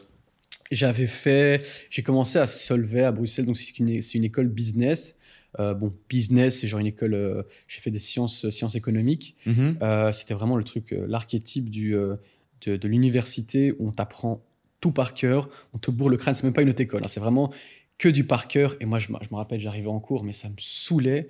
C'était vraiment. euh, et en plus, le pire, c'est que j'étais quelqu'un qui a toujours été bon en maths et euh, je faisais que rater à chaque fois parce que en fait. Les, les examens, c'était quoi? C'était remettre les formules. Et Mhm. moi, je détestais ça, tu vois. Et donc, du coup, j'avais toujours 8 ou 9 parce que je réussissais les exercices, mais l'autre moitié de l'examen, c'était des formules et j'étudiais jamais. Mhm. Et du coup, je faisais que rater, tu vois. Et donc, après ça, donc j'ai fait ça. Ça m'a saoulé. J'ai quand même réussi, euh, parce que j'ai fait une fois, j'ai redoublé, j'ai fait la deuxième fois, j'ai réussi, mais ça m'a saoulé. Et puis après, j'ai été euh, à l'ICHEC, c'est une, une autre école, aussi à Bruxelles, euh, un peu plus axée business, mais encore une fois, c'est entre les deux. C'est université, haute école, mais c'est très bourrage de crâne aussi. Un peu plus pratique, mais voilà.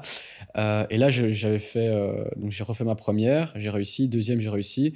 Et c'est fin deuxième où ça a commencé à exploser pour moi au niveau business. Et, euh, et du coup, ben là, j'ai arrêté. J'ai arrêté les cours.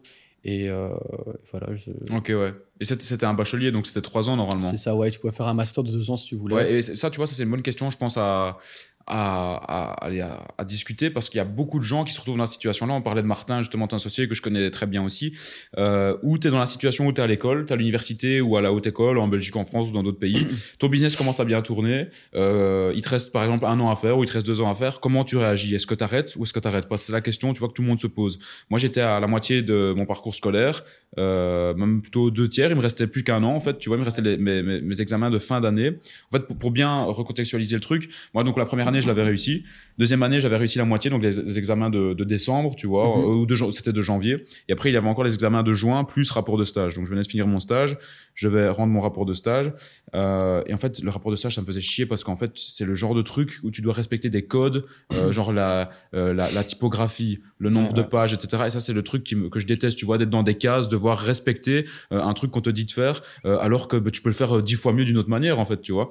Et donc, déjà, le fait d'avoir le rapport de stage, et en plus de ça, pendant le stage, en fait, la vérité, c'est que je vais travailler une heure par jour vraiment pour le stage, mais les sept autres heures, j'étais sur mon ordinateur occupé de faire mes trucs de, de dropshipping, tu vois, envoyer les commandes, etc. parce que je gagnais déjà de l'argent. Et je gagnais déjà plus d'argent en un jour que l'entreprise gagnait en un mois, tu vois. C'était incroyable. C'était une petite, une petite boîte. Je dis pas ça pour me vanter, mais c'est ça vraiment qui m'a, qui m'a fait prendre conscience. Tu vois, je faisais des placements de produits où je gagnais 8000 euros de chiffre d'affaires en une journée, puis après 12 000, etc. pendant mon stage. Et je montrais ça au patron euh, de l'entreprise où j'étais. Et euh, le patron, il comprenait pas, tu vois. Il, il savait même pas poser de questions parce que euh, pour lui, c'était même pas vrai, en fait, tu vois. Et en fait, quand j'ai fini les stages, j'ai dit, mais en fait, le rapport, tu, tu, tu m'oublies, je, je me lance, quoi, tu vois. Donc moi, j'ai arrêté, en fait, euh, ben, là, la, la fin de la deuxième année, donc il me manquait les examens de la fin de la deuxième année, plus encore toute la troisième, tu vois. Et j'ai décidé d'arrêter parce que je le sentais vraiment, c'était mon instinct, j'avais le feu et je me disais là, il faut que j'y aille parce que je, je, si je continue encore dans, dans, dans, dans, les cases, je vais péter un plomb, quoi, tu vois, à continuer à l'école. Donc euh, toi, tu as décidé d'arrêter aussi. Comment tu as décidé justement d'arrêter tes études à ce moment-là, alors qu'il te restait aussi, je pense, un an, Pas beaucoup, ouais. Ben, euh, ben, au final, c'est un peu comme toi, c'est que tu le sens bien, tu vois, et tu te dis, euh, en fait, je m'en fous, même si ça marche pas, j'ai envie de faire ça, j'ai envie de faire l'entrepreneuriat et je sais qu'avec l'école ça va pas apporter euh, grand chose et tu le ressens aussi que tu vois quand mhm. tu quand es à l'école tu sens que ce que tu apprends c'est enfin c'est pas ça qui va te faire euh, avancer dans la vie. Et même quand dès que tu commences à monter ta boîte tu comprends que tout ça c'était du bullshit et que et que ça t'a servi à rien. Et, euh, et en fait je pense que la plupart des gens là où ils sont un peu peur il y a deux choses. Première des choses de se dire bah et si tout s'arrête et que ça marche plus qu'est-ce que je mhm. fais? Ça c'est je pense la première crainte des gens de se dire bah ouais maintenant je gagne plus d'argent et j'ai pas de diplôme ben voilà ben ça, c'est en fonction de ton caractère, si tu arrives à rebondir, etc. Et deuxième des choses, c'est se dire quel est le bon moment pour arrêter? À quel moment je peux me dire, euh, euh, ouais, soit j'ai assez d'argent pour vraiment démarrer, ou soit je le sens vraiment bien. Et moi, c'était plus un, un, truc avec euh, l'argent, tu vois. C'était plus en mode, à, un certain moment, j'avais, j'avais un certain montant sur mon compte, et je me suis dit, mais je peux, je peux arrêter, tu vois. C'était peut-être pas des centaines de milliers d'euros, mais c'est plusieurs dizaines de milliers, et genre, je me disais, mais même si j'arrête maintenant, je peux quand même, dans le pire des cas, même si tout s'arrête, je peux vivre encore, euh, je sais pas, 2-3 ans tranquille. Mhm. Donc, dans qu'est-ce que j'ai à perdre et, euh, et, du coup, bah, j'ai arrêté crescendo. En fait, j'avais de moins en moins en cours. Je faisais mes trucs à côté. Et au fur et à mesure, j'ai juste pas été. Il y avait des examens. Je, je, recevais des mails. Vous devez venir aux examens et tout ça. Je répondais pas. Euh, mmh. Genre, du coup, j'allais juste plus aux examens. Et puis, j'ai arrêté. Ouais. Et voilà, c'est passé comme ça. Ouais, bah, comme tu disais, moi, je pense que ça, allez, ça se sent euh, quand, en fait, quand, quand, tu dois faire un truc, tu, tu le ressens, tu vois. Et moi, il y a un truc que, que j'ai remarqué dans ma vie. C'est déjà arrivé, que ce soit pour le boulot, même pour des trucs perso, tu vois. Parfois, je me suis posé des questions pendant un an, deux ans, trois ans, quatre ans avant de le faire.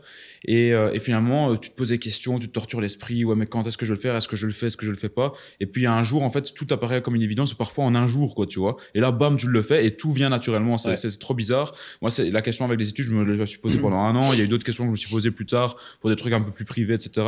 Euh, et, et, en fait, pour moi, le conseil que je pourrais donner, ce serait de dire que, euh, ben, euh, en fait, c'est si tu le sens, tu le sens pas, en fait, tu vois. Si si si, si tu le sens pas, ben, le fais pas, tu vois. Si, si t'es effrayé à l'idée de quitter tes études, ne le fais pas. Par contre, si, si tu sens que maintenant, tu n'as aucune peur, tu as juste envie de, de tout défoncer sur ton chemin, ben fais-le, tu vois. Parce que Mhm. généralement, les gens qui réussissent, c'est justement ceux qui ont pas de peur et qui voient leur objectif et qui se disent, Ouais. euh, peu importe ce que je dois faire, si je dois euh, euh, tout, tout dégommer sur mon passage, je le ferai, tu vois. C'est ces gens-là qui réussissent, c'est ceux qui se posent pas trop de questions, en fait. Ouais, Parce que quand, tu- comprends, quand tu te poses trop de questions, généralement, ben déjà de un, tu perds du temps, euh, tu analyses beaucoup trop le- le- les risques à, à, à- à comparaison des avantages que tu peux avoir, en fait, tu vois. Et généralement, quand, quand tu es vraiment animé par ce que tu aimes, et là où tu peux te dire, ben, je peux peut-être quitter mes études, c'est généralement parce que tu euh, mets plus ton focus sur les avantages que sur Mhm. les risques. Tu vois ce que je veux dire? T'es Ouais.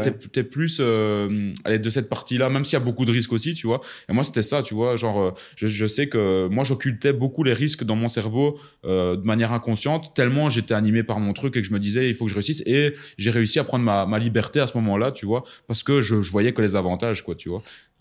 Mais justement, pour rebondir à ça, ça c'est un truc qu'il y a beaucoup de gens qui font, c'est qu'ils pensent que aux problèmes qu'ils vont avoir et ils pensent jamais. euh, Et donc du coup, ils pensent tellement à ça qu'ils se rendent même pas compte de. Enfin, ils se lancent jamais au final. Mhm. Et, euh, et moi, je dis toujours, mais les problèmes, ça viendra après. Enfin, il y a plein de trucs qui vont, qui vont, te, qui vont te freiner, mais d'abord, tu dois, tu dois d'abord gagner de l'argent pour avoir ça.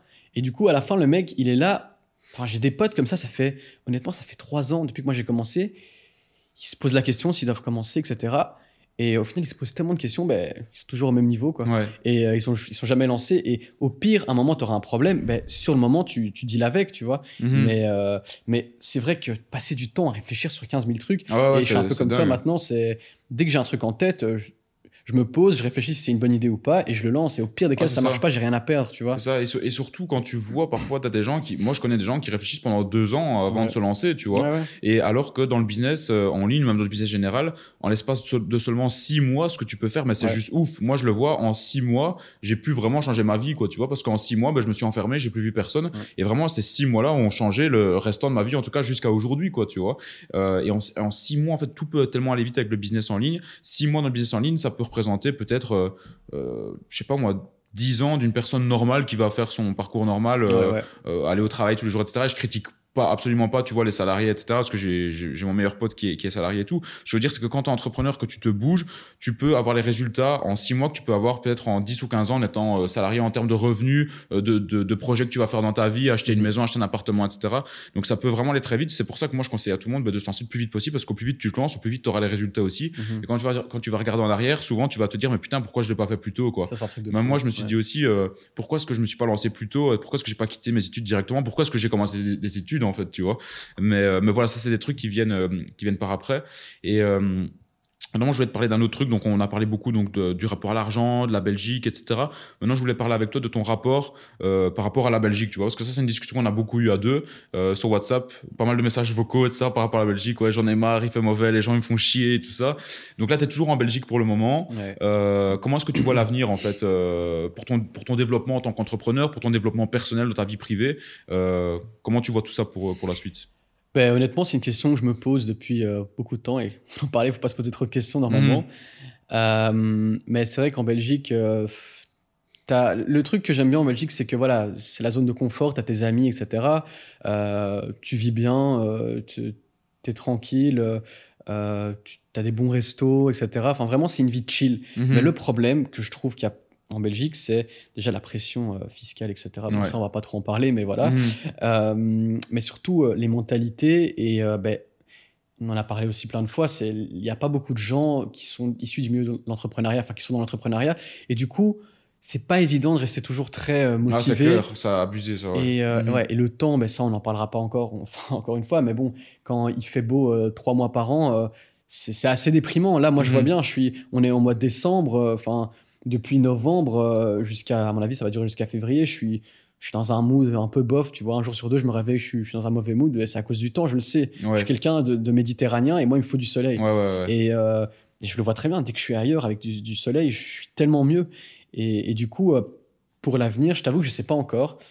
Euh, là, ça se passe super bien avec ma copine. J'avais envie qu'elle qu'elle termine ses études. Enfin, même elle, elle a envie de terminer ses études. Et puis après, on a dit, on va voir ce qu'on va faire. Euh, parce qu'on n'est pas sûr de rester en Belgique, je t'avoue. Après, euh, après, encore une fois, j'aime bien avoir un pied à terre, tu vois, parce Mhm. que c'est des trucs où retour aux sources, ça te fait du bien de temps en temps. Mais je pense qu'à notre âge, il faut, euh, c'est l'âge parfait pour justement découvrir, te faire un réseau de fous. T'as les trucs comme Dubaï et tout. Ok, c'est beaucoup critiqué. Enfin, il y a plein de trucs qui sont qui sont pas top à Dubaï, mais le, positif, je pense, contrebalance le négatif un max. Parce que si, si tu si as des gens qui sont incroyables là-bas, évidemment, tu as tout. Tu as, aussi des escrocs, mais je veux dire, mhm. euh, tu as des gens euh, qui, sont, qui, sont, qui ont un mindset de fou, euh, qui te tirent vers le haut. La, ville, par exemple, là-bas, enfin tout va à du 200 à l'heure. Enfin, c'est un milieu propice à évoluer en tant qu'entrepreneur, tu vois. Et le problème, c'est qu'en Belgique, mis à part la fiscalité, ils te freinent en tant qu'entrepreneur et, et euh, genre, tu veux faire un, tu veux signer un contrat, ça te met trois mois. Tu veux acheter un bien, ça te met six mois. tu mhm. veux, tu veux, tu veux faire n'importe quoi, ça te met trois à six mois. Et, le pire de tout ça, c'est qu'ils te prennent de haut, tu vois. Moi, enfin, des fois, je parle avec des trucs euh, pour les, les, papiers. Enfin, c'est des, des, gens du secrétariat, etc. Mais ils me prennent de haut, tu vois. Ils sont en mode, ils me parlent mal, mais je suis en mode, mais pour qui tu te prends, tu vois. Et c'est même pas de l'arrogance, c'est juste, euh, moi, je suis super gentil avec les gens. Et je, je suis vraiment la personne. Tu me vois, je suis vraiment pas du tout arrogant. Je suis, enfin, je suis vraiment gentil avec n'importe qui. Et euh, tu as des gens, mais qui se prennent pour je sais pas qui. Et c'est ça aussi un problème en Belgique, je pense, c'est un peu la frustration des gens, tu vois. Euh, ils sont un peu frustrés de voir des jeunes qui, qui ont un peu d'argent et ils se disent, la plupart du temps, ils disent c'est un fils à papa. Euh, et après, quand tu quand ils apprennent à te connaître, ils se rendent compte qu'en fait, tu es quelqu'un qui a fait tout toi-même. Mhm. Ils disent Ah, mais putain, mais c'est cool en fait ce que tu as fait.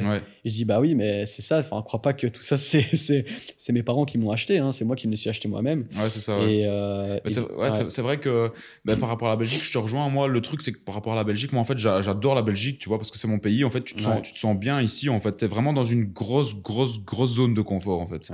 Parce que euh, autour de toi, il y a personne qui est entrepreneur autour de toi, c'est vraiment la vie tranquille, chill. T'attends le vendredi pour aller boire euh, ta bière au café du coin, tu vois. ça, c'est la Belgique, c'est comme ça partout. Euh, mais c'est vraiment tranquille, tu vois. Ça va, dès que ça, dès que ça, on augmente un peu d'intensité, c'est, wow, attends, on, va se calmer ici, tu vois. On va aller un peu plus doucement parce que là, ça commence à aller un peu aller trop vite, tu vois.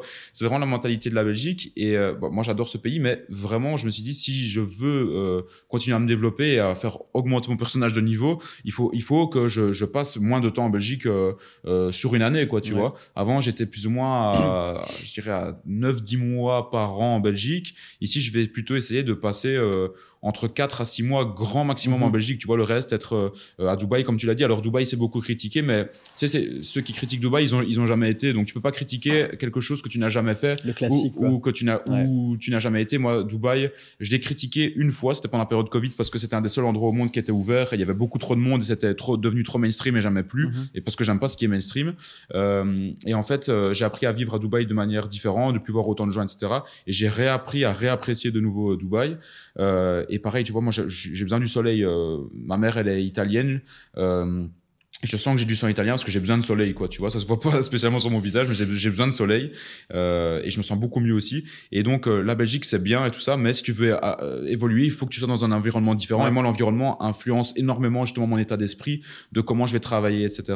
Et, et, il faut bouger, quoi. Quand si tu restes ici, ta frustration va continuer à grandir en mode ouais pourquoi je l'ai pas fait pourquoi je l'ai pas fait? Il y a 40 ans quand tu auras des enfants c'est pour voilà j'ai peut-être raté euh, une vie que j'aurais encore mieux que j'aurais pu avoir quoi ouais surtout quand tu vois que le temps comment ça passe vite tu vois on a déjà on va avoir 25 ans l'année prochaine mhm. euh, enfin moi j'avais 20 dans ma tête j'ai encore 21 ans ouais pareil la même chose je me dis putain mhm. mais on est déjà on a déjà 25 ans euh, quoi t'as tes enfants je sais pas enfin après ça dépend des gens mais 30 40 ans euh, Enfin, ça passe vite, tu vois, et tu te dis, mais tu vas arriver à cet âge-là, tu n'auras pas fait ce que tu veux, tu seras un peu frustré, tu seras encore plus bloqué à cause de tes enfants parce que tu peux pas aller changer d'école tous les six mois. Mhm. Euh, et du coup, euh, si il faut profiter, c'est maintenant. Et euh, il y a différentes façons de profiter, mais même par rapport à ta culture générale et découvrir des nouvelles cultures, découvrir des mhm. nouveaux endroits dans le monde. il y a tellement d'endroits que j'ai envie d'aller que j'ai pas encore été. Et l'année prochaine, je me suis encore dit, l'année prochaine, je vais me faire beaucoup plus de voyages parce qu'il y a plein d'endroits que j'ai envie de découvrir et que je me suis pas laissé le temps de découvrir parce que je travaillais, parce que si, parce que ça. Et maintenant, aujourd'hui, on a, je pense qu'on a un peu la chance de, pouvoir euh, se permettre d'aller voir un peu où on veut, euh, prendre sur un coup de tête un billet d'avion, euh, etc. Et, et ouais, c'est un truc, c'est pas à négliger parce que même pour ta santé mentale, je pense que c'est important. Quoi. Ouais, c'est clair, c'est clair. Pour parler de l'âge, c'est abusé parce que ben, moi, en fait, de mes... quand j'ai commencé l'entrepreneuriat, c'était vraiment quand je me suis intéressé vers 17 ans, tu vois. Et de 17 ans à à 21 ans, je voyais les années passer, genre, ben voilà, maintenant j'ai 18, maintenant j'ai 19, maintenant j'ai 20, maintenant j'ai 21, maintenant j'en ai 24, mais je te jure, j'ai pas l'impression d'avoir 24 ans, j'ai toujours l'impression d'être bloqué euh, quand j'ai 21 ou 22 ans. Et d'ailleurs, aujourd'hui, quand je vois des jeunes, euh, donc, donc je dis, des jeunes, tu vois, comme si j'étais, comme si j'étais vieux, mais quand je vois des jeunes de 21 ans euh, qui me parlent de, de, business, etc., et qui sont déjà à un niveau hallucinant, je te jure, ça me fout les boules en mode, mais putain, mais j'ai déjà 24 ans, mais c'est abusé, quoi, tu vois. Et c'est, c'est, c'est un truc de fou, comme le temps passe vite, et c'est pour ça, voilà, qu'il faut saisir les opportunités et arrêter de, de trop se poser des questions, comme on disait, et, et avancer, quoi, tu vois, faire les choses, parce que sinon, voilà, on n'a qu'une vie, et moi, la, pire des choses que, enfin, que j'ai pas envie d'avoir, c'est de me retrouver sur mon lit d'hôpital un jour, je sais pas quand, on pense toujours que c'est vers 70 ou 80 ans, mais ça peut arriver bien avant, et de me dire, mais putain, mais pourquoi je l'ai pas fait, quoi, tu vois, d'avoir des regrets, ça, c'est la pire chose qu'il peut avoir. C'est pour ça que je me dis aujourd'hui, voilà, dès qu'il y a un truc à faire, je le fais, et mhm. j'hésite plus parce que j'ai pas envie d'avoir des regrets, euh, des regrets mhm. plus tard, quoi, tu vois. Ouais, c'est sûr. Et euh, pour, euh, pour maintenant changer un peu de sujet, ça c'est un, un, sujet que, que, dont je parle avec tous les entrepreneurs euh, que j'interview, c'est le fameux sujet du Covid, tu vois. Euh, bon alors, euh, on peut, il y a, y a, deux manières de parler du Covid. Soit tu parles du Covid en mode est-ce que tu crois, est-ce que tu crois pas, est-ce que tu t'es vacciné, t'es pas vacciné, etc. mais bon, vaut peut-être mieux pas le faire parce que je, je, je, connais, je connais ton point de vue, tu connais le mien et je pense que la vidéo pourrait peut-être se faire bannir si on commence à, à trop rentrer dans les détails. Donc il vaut peut-être mieux euh, profiter de tout ce qu'on a dit et euh, pas trop parler, euh, pas trop parler de ça. Et puis, en plus, je pense que ça pourrait vraiment diviser l'opinion Peut-être pourquoi pas une fois faire un épisode seulement là-dessus, on verra bien. Mais pour parler vraiment du Covid maintenant par rapport au business, comment, comment toi t'as as perçu ça et comment t'as, quelles ont été en fait les répercussions dans ton business? Toi, c'est un business 100% en ligne. Ça a fait quoi? Est-ce que ça a été la même chose, beaucoup moins bien ou beaucoup mieux le, le Covid? Ben clairement, c'est là où ça a explosé quoi. Et ça a changé aussi les habitudes des gens, tu vois. Donc les gens achètent beaucoup plus en ligne maintenant. Et bah, grâce à ça, ça m'a permis de, vendre beaucoup plus en ligne. Et bah, clairement, je ne peux, pas, peux pas me voiler la face. Depuis qu'il y a eu le Covid, euh, c'est parti. quoi. C'est là où j'ai commencé vraiment à exploser dans le milieu entrepreneurial. Euh, L'e-commerce a explosé à ce moment-là. Enfin, ça a que des, ça a eu que des répercussions positives. Et, d'ailleurs, enfin, il y a eu tellement de règles que, enfin, moi, ça m'a pas vraiment empêché de faire ce que je voulais. On est quand même parti en vacances. On a quand même fait plein de trucs parce que bah, quand tu as de l'argent, tu fais un peu ce que tu veux. Mhm. Et, euh, et, du coup, non, moi, c'était que du positif. Le seul point négatif, c'est que j'ai grossi. Mhm. parce que je, on était tout le temps à la maison et je faisais que manger et que j'avoue que j'avais la flemme de faire du sport parce que j'arrivais pas à me forcer à aller courir ou des trucs comme ça mhm. et ça a été fermé euh, donc ça, j'avoue que c'était le seul point négatif qu'il y a eu. Mais, mais honnêtement, euh, j'ai profité, on a profité à, fond avec ma copine, on était tout le temps ensemble, euh, ce, qui, nous a aussi permis de se connaître beaucoup mieux, etc. donc moi, honnêtement, le Covid, je l'ai bien vécu. Ouais. Je l'ai vraiment bien vécu. Bah, comme je t'ai dit, j'ai pas trop aimé comment ça s'est passé, mais, mhm. voilà. Ouais, c'est ça. moi, le, Covid, bizarrement, bah, bah, enfin, pas bizarrement, mais pour le business, bah, ça a explosé aussi pour nous parce que c'était un business 100% en ligne. Donc, pour tout, pratiquement toutes les personnes qui avaient un business en ligne, ça a explosé. Et même personnellement, honnêtement, je l'ai bien vécu parce que euh, c'était la première fois depuis que, depuis que je suis né où j'ai eu vraiment l'impression que le monde s'était enfin arrêté, tu vois. Une pause, tu vois. La pause où euh, c'est pas juste la Belgique qui s'arrête ou l'Europe, c'est vraiment le monde entier où tu sais que même à l'autre bout du monde, les gens sont dans la même situation que toi. Et moi, ça m'a vraiment fait du bien de pouvoir me rapprocher plus de ma famille, tu vois, de passer du temps, continuer ton business, mais cool, quoi, tu vois, d'arrêter de, courir trop aussi. Franchement, ça a fait du bien. Et c'était ce que je disais avec des potes de la passion. Je disais, putain, ce serait bien, pourquoi pas, tu vois, de temps en temps d'avoir un confinement d'un mois ou deux, une fois tous les deux ans, tu vois. Euh, franchement, parce qu'il y, a eu, y a eu du positif à retirer aussi, tu vois. Mhm. Et euh, justement, hier, j'étais occupé de tourner un podcast avec, euh, avec un autre gars euh, qui disait que bah, lui, c'était, euh, si, par exemple, j'en sais rien, il pleuvait dehors ou que tu avais des, des, des, situations négatives dans ta vie, soit tu avais deux choix, soit tu te plains et tu fais rien, ou soit tu, tu, tu transformes le négatif en positif, tu vois, de, la manière dont tu vas réagir. Et je pense que pendant le Covid, bah, des personnes comme toi, comme moi et d'autres personnes qui avaient justement ce mindset-là de, d'aller de l'avant, etc., on a tous su prendre profit en fait du, du, Covid, de la pandémie, que ce soit pour notre business, mais aussi pour notre vie euh, personnelle. Et ça, c'est bon dans, dans, tous les domaines de, de la vie. Dès qu'il t'arrive quelque chose de négatif, essayer de te dire, OK, je prends du recul, comment est-ce que je peux euh, transformer ça en, en positif quoi. Ouais, surtout que tu prends un recul de fou et que tu te dis, ah ouais, mais la vie, en fait, ça tient, ça tient à rien. Et euh, ben, le monde peut s'arrêter en un coup. Et encore une fois, moi aussi, j'ai eu cette discussion avec un pote récemment. Euh, il disait, ouais, mais c'est vrai que ça peut être bien, un petit confinement de temps en temps, euh, ça fait du bien, tu vois. Mhm. Et après, c'est clair qu'il y a plein de gens qui ont perdu leur emploi et qui. Bien sûr, il y a, eu plein de choses mhm. horribles qui se sont passées. Et c'est pour ça que je dis que ça s'est pas bien passé. Mais, euh, mais pour les gens comme nous qui ont eu la chance de prendre du recul et de et d'avoir un peu une autre perspective là-dessus, mhm. bah, pour moi, c'était super bien, tu vois. Et en plus, enfin moi qui adorais sortir, ben, ça m'a ça un peu forcé à plus mmh, sortir. et à partir de ce moment-là, tu sais que je sors beaucoup moins depuis ça mmh, parce que j'ai appris à, à me satisfaire des choses beaucoup plus simples, tu vois, Mhm. que de, de devoir sortir, euh, tout ça. quoi. Ouais, pareil. ouais, bah, moi, c'est vrai que j'aime bien sortir, genre, surtout en été, parce qu'il fait bon. Ouais. T'es à la plage avec des potes, t'aimes bien euh, sortir en boîte, etc. Mais c'est vrai que moi, j'ai jamais été aussi calme dans ma vie euh, bah, depuis qu'il y a le Covid. Et j'ai même pris l'habitude de plutôt faire des trucs chez moi, tu Ouais. vois, avec mes potes, que d'aller quelque part, sortir et tout ça. Et Mhm. en fait, je me rends compte bah, que je préfère ça, finalement. C'est même pas que j'ai pris l'habitude, c'est que je me rends compte que je préfère ça que de suivre la foule, tu vois, d'aller en boîte, etc. Ouais. C'est, euh, ça m'a fait prendre conscience de, beaucoup de choses aussi. Et maintenant, la question que je veux te poser, c'est maintenant le Covid. Donc, il s'est passé tout ça.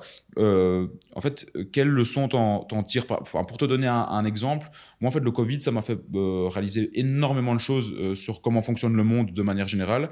Mais ça m'a aussi fait prendre conscience que, euh, tu vois, le monde peut partir en couille du jour au lendemain et que j'ai besoin vraiment de, de diversifier tout dans ma vie, en fait, que ce soit professionnel ou privé. Donc, tu vois, c'est pour ça qu'aujourd'hui, dans l'immobilier, je me dis, je vais plus mettre tous mes œufs dans le même panier, je vais pas investir qu'en Belgique. Euh, Il y a la guerre en Russie-Ukraine, tu vois. On sait pas ce qui peut se passer. Demain, ça peut éclater à Bruxelles, tu vois, euh, le centre de l'Europe, ça peut éclater là, euh, venir ici. Ton appartement, il peut disparaître. Tu vois, je connais un, un gars en Ukraine. Le mec, en fait, il était venu vivre à Dubaï et il disait, ouais, j'ai un appartement en Ukraine, etc. Mais je peux plus retourner. Je disais, bah, pourquoi? Parce qu'il dit, bah, parce que mon appartement, il n'existe plus. En fait, il y a une bombe qui a été dessus. Tu vois, son appartement n'existe plus. Ouais. Et, et c'est- comment ça se passe? Est-ce que tu as des garanties? Est-ce qu'il y a des aides de l'État qui vont arriver? Je pense pas. Tu vois, quand il y a une guerre, Mhm. je pense que tout redémarre de zéro. Tu es, juste dans la merde, en fait, tu vois. Et donc, c'est pour ça que même au niveau de l'immobilier, ben, je me dis, il faut que j'ai de l'immobilier. euh, par exemple, en Espagne, tu vois, j'aimerais bien investir de l'immobilier après, donc vraiment sur d'autres continents, comme par exemple, pourquoi pas Dubaï ou même les États-Unis. Et donc, moi, je suis vraiment dans cette optique-là de me dire, il faut que diversifie un maximum à mon argent, pas tout mettre au même endroit, diversifier dans de l'or, les montres, les cryptos, euh, un peu d'argent sur le compte bancaire, etc. Pour me dire, si un jour ça part en couille, ben, du jour au lendemain, je peux partir et continuer à vivre parce que j'ai diversifié, tu vois. Est-ce que toi, tu as aussi cette même, euh, ce même état d'esprit-là et comment euh, tu as, vécu en fait l'après-Covid? Est-ce que tu as, retiré des leçons similaires ou même différentes euh, à Bah moi, c'est exactement comme toi. Et, et comme, comme tu dis, euh, on a, on a un peu vu comment le monde fonc- fonctionnait et comment les, enfin, les, les États un peu jouent avec les gens, en fait. Tu vois, comment ils, ils profitent. euh, Enfin, c'est eux qui, qui, tiennent, enfin, qui tiennent les rênes de tout. Et, euh, et c'est vrai que tu en tires des leçons dans le sens où tu as vu tous les gens qui avaient des business physiques qui, qui se sont rendus compte qu'ils ne peuvent pas dépendre que de ça. Euh, et que bah, pour eux, ils sont partis. Il y, avait, il y a des gens que je connais qui gagnaient mais, beaucoup d'argent avec leur business physique. Et à cause du Covid, ils ont fait faillite et ils n'ont plus d'argent, tu vois à fond, parce ouais. qu'ils dépendaient Mhm. que de ça.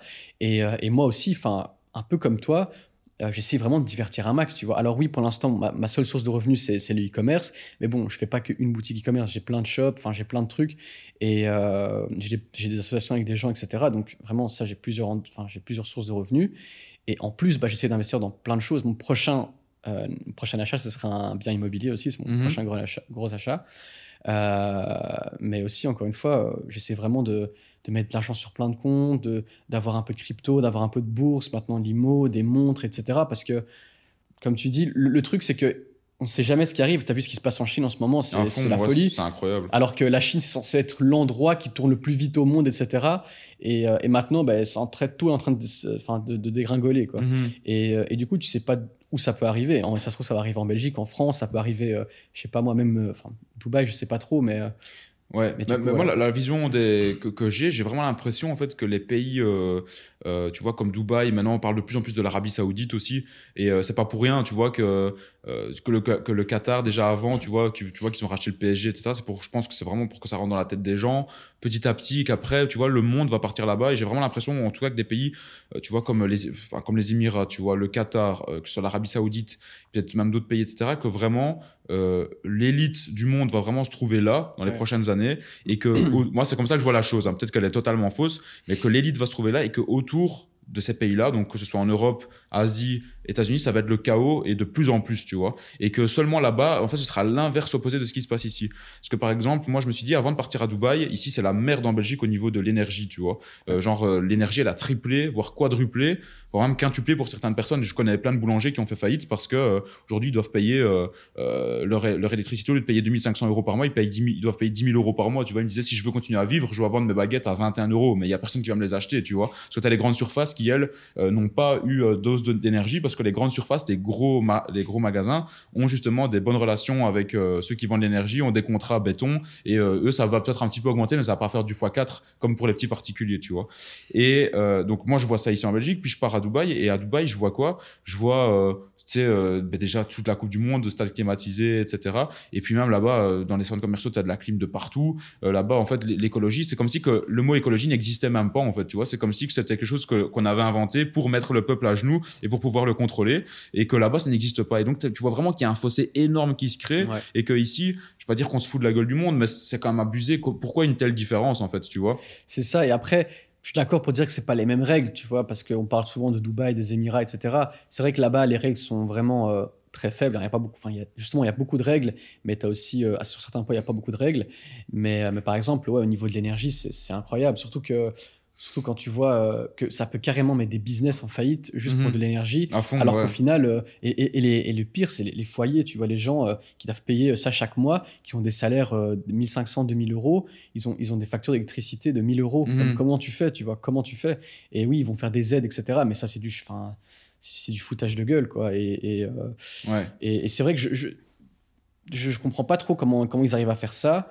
et tu vois, ça revient à ce qu'on disait tout à l'heure, c'est quand il n'y a pas le Covid, il y a l'électricité. Quand il n'y a pas ça, il y a ça. Et mhm. dans, deux ans, ça va être quoi Tu vois, ça va être un autre problème. Quand tu vois avec les voitures ici aussi en Belgique, c'est un truc de fou. La mhm. taxation de, de ça, euh, alors que, enfin, il faut juste un peu se renseigner et tu vois que par exemple pour faire une voiture électrique ça coûte euh, ça, ça pollue mais tellement tu vois? Et, euh, et surtout que les, grosses voitures aujourd'hui c'est des voitures qui sont hyper aux normes et donc euh, c'est juste pour dire bah t'as une grosse voiture on te taxe mhm. et, et en plus en Belgique c'est c'est un, un, énorme débat mais c'est tellement mal géré au niveau de t'as 55 ministres 300 enfin 300 trucs c'est comme ici je sais pas si t'avais vu là il y a des ministres je sais plus de quoi de, de, de, la Belgique qui sont partis à Dubaï, ils ont claqué genre 25 000 euros ah en, un bah week-end et ils bah ont été euh, démis de leur fonction. Mais et c'est avec l'argent euh, du peuple, quoi, tu vois. Mais quand tu vois ça, mais tu te dis, mais what the fuck, pourquoi pourquoi est-ce que je paye mes impôts en Belgique C'est l'hypocrisie. Mais, mais, vraiment, mais vraiment, tu vois, mais, quand tu vois des trucs ainsi, mais tu te dis, mais on, on nous prend vraiment pour, euh, pour des guignols, quoi, tu vois.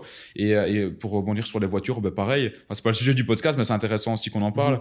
C'est que moi, ça me fait rire quand même parfois quand je vois les gens qui disent, oh, moi, je vais acheter une voiture électrique, euh, bah voilà, pour être un peu écologique, pour sauver la planète et tout. Mais what the fuck, une batterie, ça pollue mais 10 fois plus qu'une voiture qui va rouler pendant 30 ans à l'essence, quoi, tu vois. Une batterie, il y a rien de plus polluant, mhm. quoi, tu vois. Et c'est juste parce que derrière, tu as des lobbies euh, qui, euh, qui, font pression pour vendre des voitures électriques. Regarde comme avant, ici en Belgique en tout cas c'était comme ça, on, nous, roulait à l'essence, après on nous a dit non, il faut rouler au diesel, c'est mieux, ça pollue moins, et puis euh, tout le monde achetait des voitures diesel et maintenant on est revenu à l'essence, tu vois. Après on nous a dit acheter des voitures hybrides parce que vous n'allez pas devoir payer de taxes de mise en circulation, tu vois. Sauf qu'après ils ont changé le quota de CO2, 2 grammes de CO2, et le quota a, a changé du jour au lendemain, mais tout le monde a dû repayer sa taxe de mise en circulation, mais c'est abusé, quoi, tu vois. Et ça, il y a, y, dans plein de domaines, et tu vois que même par exemple par rapport aux voitures, je t'ai beaucoup renseigné là-dessus, et euh, tu vois qu'il y a euh, des startups euh, qui ont bossé hyper dur, tu vois, qui ont, qui ont réussi à créer des moteurs à hydrogène, tu vois, qui ont réussi à créer des moteurs avec un mélange d'eau et un autre combustible, mais que tu trouves partout sur la planète, tu vois. Et soit ces gens-là ils sont discrédités tout de suite, ou soit on, leur, on leur achète leur brevet à des millions d'euros. C'est des grands groupes pétroliers qui leur achètent, et comme ça, bah, après on les entend plus, on continue à vendre le pétrole, on continue à vendre l'électricité. Comme ça, bah, il y a des gens qui ont le monopole dessus, ils peuvent euh, choisir les prix qu'ils vont mettre, tu vois. Euh, t'as pas différents acteurs de marché. C'était comme avant en Belgique, t'avais qu'un acteur de marché sur la téléphonie, c'était Belgacom, tu vois. Euh, et du coup, ils pouvaient mettre les prix qu'ils voulaient parce qu'ils étaient seuls. Après, t'as commencé à avoir les autres concurrents, à UBS qui arrivait, Mobistar, etc., Orange, qui s'appelle Orange maintenant. Et du coup, ben, c'est toujours comme ça dans un marché. Quand t'as qu'un acteur, tu peux vraiment manipuler le marché comme tu veux, mettre les prix que tu veux. Quand t'as beaucoup de concurrence, ben là, justement, les prix ont tendance à, à diminuer. Et c'est vrai que c'est vraiment pas bon, justement, d'avoir qu'une seule source, une seule personne, tu vois, qui te donne de l'énergie, etc. Parce qu'en fait, là, il peut te mettre à genoux avec un coup de fouet, en fait, directement. Et ça, c'est abusé, quoi.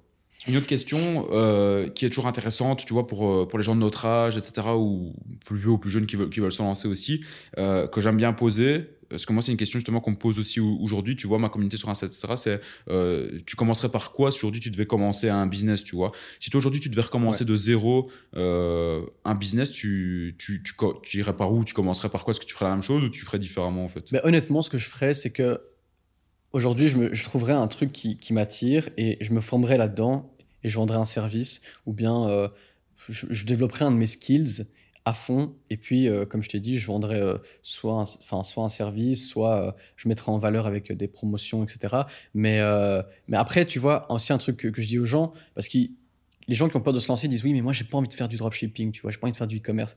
Mais je te dis pas de faire du e-commerce. Il y a des millions et des millions de, de, de business en ligne que tu peux faire. Tu peux faire comme ton pote copyright, enfin Mhm, écrire, ouais. euh, ouais, tu fais, tu fais du, du copywriting, euh, tu peux, tu peux faire des sites web, tu peux avoir une agence, tu peux faire les trucs OnlyFans. J'ai un pote qui veut faire des trucs OnlyFans, et c'est une Mhm. super bonne idée, tu vois. Après, on va voir comment c'est perçu ici en, en, en, Ouais. en- en France, Belgique, mais euh, mais il y a tellement, tellement d'idées de business. Il faut juste que tu choisisses ton truc qui t'attire plus ou moins. Et tu te mets à fond là-dedans. Et moi, c'est ce que je ferais si je devrais recommencer maintenant, c'est choisir un, un truc. Et surtout, euh, une erreur que beaucoup de gens font et que j'ai un peu fait, mais pas trop, parce que c'est ce qui m'a permis vraiment de, de bien évoluer, c'est avoir le syndrome de l'objet brillant, tu vois. Le Mhm. truc où euh, tu es sur un business, tu dis ah ça ça a l'air sympa, je vais essayer ça, ça ça a l'air sympa, je vais essayer ça. Et ça, j'ai un pote qui a eu ça tellement de fois, mais du coup il a tellement stagné et maintenant il a enfin compris qu'il devait se mettre que sur un truc et là ça commence à bien marcher. Et du coup, moi si je devrais donner un conseil, c'est vraiment choisir un truc tu te focuses que là-dessus parce que vaut mieux être bon, enfin être le meilleur dans une chose que d'être moyen dans plusieurs choses, tu vois. Ouais, à fond. Donc euh, voilà. Ouais, mais euh, et ouais, je te rejoins et surtout, bah, le plus important, je pense que c'est avant de choisir un business, c'est de surtout euh, choisir un business autour de- d'une passion. En fait, tu vois, c'est pas euh, Ouais. étape numéro une choisir un business, c'est étape numéro une, c'est qu'est-ce qui te fait vibrer, qu'est-ce que t'aimes, et à partir de là, euh, trouver un business. Et là, t'en as Mhm. plein en fait, parce Ouais, qu'en fait, tu peux plein. créer un business autour de tout, tu vois. Genre là, je vois en face de moi, j'ai un radiateur, mais tu peux créer un business dans les radiateurs. Tu peux vendre euh, des radiateurs, tu vois, les trouver chez des fournisseurs, les vendre chez des particuliers. Tu peux aussi euh, vendre des décorations de radiateurs, tu vois. Je- ça me vient comme ça, mais tu vois, j'ai vu mon architecte intérieur, il m'avait proposé, je me souviens, genre des caches à mettre sur les radiateurs, tu vois. Tu peux mettre genre, genre une boîte noire autour du radiateur avec même un dessin dessus comme un cadre, etc. En fait, t'as pas l'impression que le radiateur est là et en fait, le, la, la, la, chaleur se diffuse encore plus à travers ce, ce, ce truc-là. Et donc, en fait, tu peux créer du business autour de tout, tu vois. C'est, enfin, c'est tout bête ce que je viens de dire, mais tu peux vraiment créer du business autour de tout. Et, euh, et justement, euh, c'est intéressant de parler de ça parce que ça, justement, c'est une question qu'on voit de plus en plus. euh, et ça se développe de plus en plus parce que tu as plus en plus de personnes qui commencent à faire des vidéos là-dessus sur internet, c'est justement OnlyFans, tu vois. Ça, je pense que c'est intéressant qu'on en parle et euh, il y a pas mal de gens qui commencent à voir l'opportunité, etc. Euh, Qu'est-ce que c'est pour toi? Est-ce que c'est une opportunité ou c'est du bullshit Ça marche pas en fait? Euh, ben, ça dépend. T'es de quel côté de la plateforme Si c'est toi le, si c'est toi la, la personne. Qui genre, enfin, admettons, quand Ouais. je parle d'Only- d'OnlyFans, tu as une agence et tu gères par exemple Ouais. des meufs, tu vois, qui vont vendre des photos d'elles ou des vidéos, etc. Quoi. Bah écoute, moi je trouve que c'est un super business. C'est pourquoi? Parce que en fait, c'est un business qui joue sur euh, l'addiction des gens, tu vois. Et euh, ben, les gens, ils sont addicts à euh, tout ce qui est pornographie. Je dis pas que c'est le business le plus éthique, tu vois, mais malheureusement ou heureusement, je sais pas, la pornographie, c'est un business qui ramène tellement d'argent. Euh, c'est un truc où les gens, ils ils sont accros à ça, tu vois, ils sont accros à tout ce qui est pornographie, enfin, sexe, etc. Et, et du coup, ben, c'est un, business qui, qui traite là-dessus, entre guillemets. Et, et moi, je pense que c'est quelque chose de, de super parce qu'en plus, tu dois même pas, euh, enfin, tu, tu gères des modèles, donc c'est un vrai business, tu vois. Les gens, ils pensent que oui, euh, tu fais du OnlyFans. Si tu es le modèle, c'est différent, mais je veux dire, tu as une agence, ça veut dire que tu dois gérer des gens, tu dois euh, gérer des employés, enfin, ça dépend. Euh, et en plus, enfin, moi, j'ai vu des gars, ils gagnent mais, tellement d'argent avec ça, tu Mhm. vois. Et après, ça, ça dépend encore une fois de toi, de ce que tu veux. Mais par exemple, mon pote qui veut se lancer là-dedans, c'est un mec, il, a, toujours eu facile avec les meufs, tu vois. Donc, il a toujours, euh, il a toujours eu facile, il a toujours eu plein de meufs, etc. Et euh, il a envie de faire du business, mais il a jamais vraiment accroché avec le le e-commerce. mais il savait pas trop un truc enfin, il trouvait pas trop un truc qui lui, plaisait. Et là, récemment, euh, genre, enfin, c'est mon meilleur ami, hein, et il me disait, ouais, putain, mais j'ai vu ce truc OnlyFans, ça, ça me tente vraiment bien. Et, et genre, vraiment, et vu que c'est un truc qui le tente vraiment bien, à chaque fois, il m'en parle. Chaque fois que je le vois, il m'en parle, il me fait, là, euh, je vais juste terminer mon stage et je vais, je vais acheter la formation et je vais faire ça, je m'en fous, je vais, je vais le faire. Et je l'ai jamais vu autant, euh, autant, genre, euh, comment dire, Ouais, animé par animé un truc, par quoi. un truc, parce que c'est un truc qui, qui lui parle, tu vois. Ouais, c'est Et ça. du coup, c'est pour ça, il y a tellement d'opportunités que tu as juste trouvé un truc qui te parle. Et, euh, et ouais, et moi je pense qu'OnlyFans, c'est c'est un peu un très bon truc. En- je crois qu'en France, c'est genre mime ou un truc comme ça. Ouais, bah, il y a les deux en fait, ouais. Ouais, c'est ça. Et euh, Mais, mais toi, et toi, qu'est-ce que tu penses justement du fait que, parce que moi je connais des gars, tu vois, qui gèrent OnlyFans, euh, mais pas, plutôt sur le marché hispanique, tu vois, Ouais. parce que euh, bah, moi ce que je remarque, c'est que la, la différence des, des filles, tu vois, en Europe occidentale et les filles par exemple de l'Amérique du Sud ont une mentalité justement au fait, euh, euh, tu vois, de, de, de- au fait d'être, de pouvoir faire des photos dénudées ou des trucs comme ça, totalement différentes en fait de la mentalité en Europe. Je dis pas qu'il y en a une qui est meilleure que l'autre, mais du coup, est-ce que tu penses que faire OnlyFans avec des, par exemple des filles en Europe, ça peut aussi bien marcher qu'avec des filles justement, tu vois, des pays euh, plus euh, comme euh, l'Amérique du Sud ou l'Espagne ou des trucs comme ça, quoi? ben, écoute, moi je pense que justement, je pense que ça doit être un peu plus compliqué parce que après, il y a enfin, tout style de filles qui existent partout, tu vois. Mhm. Mais, euh, mais je pense quand même que ça doit être un peu plus compliqué parce que les mentalités, surtout en francophonie, donc France, Belgique, etc., c'est des mentalités un peu très fermées. Et, euh, et du coup, déjà, associes la nudité euh, avec les business en ligne déjà, ça c'est pas très bien vu. Mhm. Alors en plus, tu associes la nudité avec le fait de se faire de l'argent. Mhm. Je sais pas trop. Après, je connais des gens quand même. Surtout qui- avec une fille qui, aux yeux des gens, va paraître plus comme un objet en fait euh, ouais, sexuel que vraiment euh, une fille. Et, c'est ça, et je sais pas si tu avais vu genre un- un- une bête interview sur TPMP. euh, Enfin, c'est juste une anecdote où ils, ils avaient interviewé une meuf qui faisait du, du OnlyFans et genre ils se foutaient littéralement de sa gueule, tu vois. Mhm. Et, et là, bon après, je dis pas qu'elle était très très très smart la personne, mais euh, mais enfin si elle veut le faire, laisse-la faire sans la Mhm. juger, tu vois. Et là ils étaient là en, en lui disant oui, euh, toi t'es une business girl. Enfin ils se foutaient vraiment littéralement de sa gueule, Mhm. tu vois. Et ça c'est un truc, c'est pour ça que je sais pas trop. euh, Toi, qu'est-ce que tu en penses de ça? Est-ce que pour toi, c'est un business éthique euh, ou pas? Des deux parties, donc de la, par exemple, si- s'il y a quelqu'un qui va gérer justement une équipe de Mhm. filles qui vont poster des trucs, est-ce que déjà la relation entre cette personne-là et les filles, c'est quelque chose d'éthique? Et puis la relation entre les filles et leur communauté, de poster des photos dénudées, est-ce que pour toi, c'est un business éthique ou pas? Ben, c- ça, c'est une question. Je, je, je donne mon point de vue, hein, mais à partir du moment où tu as des gens qui sont, euh, qui sont consentants, je vois pas ce qu'il y a de pas, de pas éthique, tu vois. Euh, le seul truc que c'est vrai que j'avais entendu comment ça se passait un peu, qui était peut-être un peu moins éthique, c'était que, bah, par exemple, tu avais des chatteuses. Et donc, ça veut dire quoi? Ça veut dire Ouais, que mhm. ils vont payer des gens aux Philippines pour parler à, leur, euh, à leurs clients Leurs followers, ouais, à leurs ouais. followers pour euh, un peu les exciter et leur donner envie d'acheter. Et ça, c'est c'est vrai que c'est une business practice qui est, je sais pas si c'est ultra éthique, mais, euh, mais par contre, le fait de- d'avoir des filles qui vendent leur corps parce qu'elles ont envie de se faire de l'argent, euh, et encore, elles vendent pas leur corps comme des prostituées, elles, elles les vendent euh, contre de, des images. Et il y a différentes manières aussi. Ouais, Il y en a qui vont vraiment euh, pousser le truc très loin en mode Ouais. vraiment euh, pornographie. Et euh, il y a d'autres personnes que je connais qui gèrent justement des modèles où c'est pas du tout pornographique, c'est plutôt c'est style modèle, etc. Tu vois. soutien-gorge, etc. Ça, ça dépend. Mhm. Mais du coup, c'est pour ça que moi, je pense que ça dépend. Vraiment, ça dépend. Euh, Je pense pas que c'est un business pas éthique parce que si tu le fais bien, c'est comme tous les business, si tu le fais bien, y a, ça reste éthique. Mhm. Que c'est enfin, la fille va être consentante, elle va dire oui, j'ai envie de faire ça, j'ai envie de faire ça. Toi, tu fais un business qui est tout à fait réglo. Mais après, comment tu le fais, ça, ça, ça dépend encore de la personne, quoi. Tu comprends? Ouais, c'est ça, ouais, exact. Mhm. Voilà. Après, ce qui est sympa quand même, c'est que c'est un truc. euh, c'est un, nouveau style de business qui, qui Ouais. émerge, tu vois. C'est un peu différent Mhm. où tu dois gérer. euh, Enfin, c'est un peu comme si tu, tu gérais, on va dire, une agence de mannequins, on va dire, entre guillemets. Ouais. C'est un peu, mais digital. Mhm. Et euh, Mais moi, moi, en fait, j'ai pas, j'ai pas lancé ce business-là, mais j'ai lancé un business euh, différent euh, que j'ai quitté euh, avec, mon avec mon ex-associé que, Ouais, que tu connais aussi. Et en fait, je l'ai un peu comparé au OnlyFans parce que nous, justement, on gérait des, des influenceurs avec lesquels on faisait des formations, etc. Enfin, où on fait toujours des formations. Oui, il fait toujours des formations, comme moi, j'ai quitté. Et en fait, ce, qui est, ce que je trouvais compliqué dans ce business-là, la chose la plus difficile, c'était de, de maintenir en fait une relation avec les influenceurs pour qu'ils fassent ce que tu voulais que, que, que, que toi tu fais, tu vois. Ce que, ce que, pour qu'ils fassent que, ce que toi tu veux, en fait. Et avec OnlyFans, ben, c'est la même chose en fait. Tu gères des personnes et tu gères de l'humain, tu gères pas euh, un logiciel, tu appuies pas sur un bouton et le logiciel va exécuter ton truc. Mhm. C'est que tu gères de l'humain, tu peux pas appuyer sur un bouton, tu dois lui dire, la manière de lui dire va être perçue parfois différemment et en fonction de l'humeur de la personne, elle va peut-être le faire différemment, tu vois. Donc nous, avec les influenceurs, je me souviens, euh, ben, on leur demandait de suivre un plan de communication, un plan marketing, mais ces influenceurs-là, ils ont leur ego et donc parfois, ben, ils vont pas suivre ton plan marketing parce que pour eux, leur, euh, ils savent mieux marketer que toi, en fait, tu vois, alors qu'ils n'ont jamais, euh, tu vois, vendu de formation, etc. Et donc c'était parfois très difficile à gérer. Donc je pense que la, la partie la plus difficile dans le business Mhm. OnlyFans, c'est justement de gérer de l'humain et euh, parfois de l'humain qui est pas facile parce que parfois c'est des filles qui veulent gagner vite de l'argent et ben, les caractères, etc. sont différents d'une personne à une autre et ça peut parfois être très difficile à gérer. Donc je pense que c'est vraiment ça le point négatif du business, c'est justement de la gestion d'humain. Euh, aller dans ce business-là parce que je sais que c'est pas quelque chose de, de facile, quoi. C'est un peu, euh, si on peut comparer ça comme tu as dit, c'est un peu comme avec les influenceurs. C'est pour ça que moi, j'ai jamais vraiment accroché avec les influenceurs.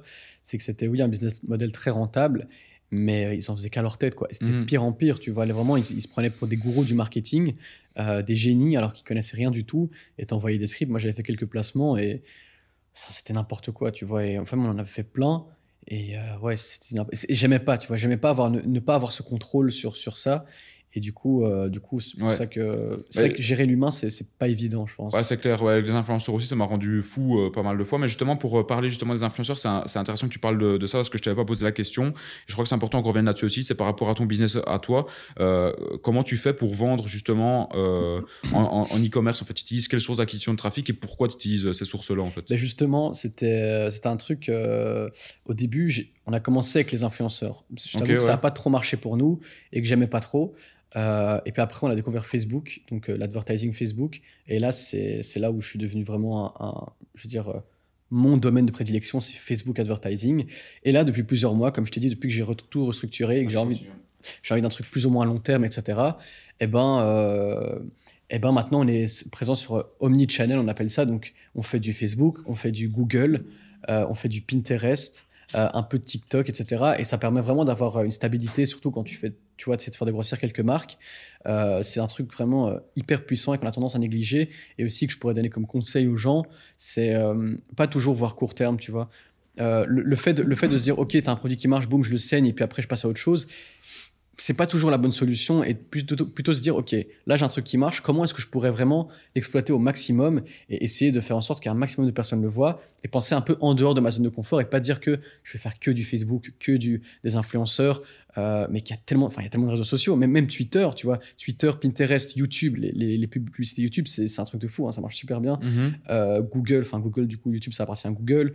Euh, enfin TikTok maintenant c'est le truc à la mode. Euh, ouais, justement, que tu parles de TikTok, est-ce que il y en a beaucoup qui le comparent, tu vois, au nouvel Eldorado de Facebook de des années 2017-2018 mhm.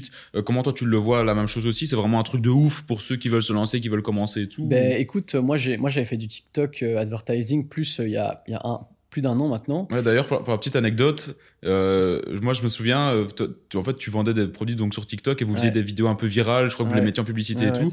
Et un jour, je vois une vidéo passer. Je sais plus si c'était une publicité ou bien c'était une vidéo qui était devenue virale.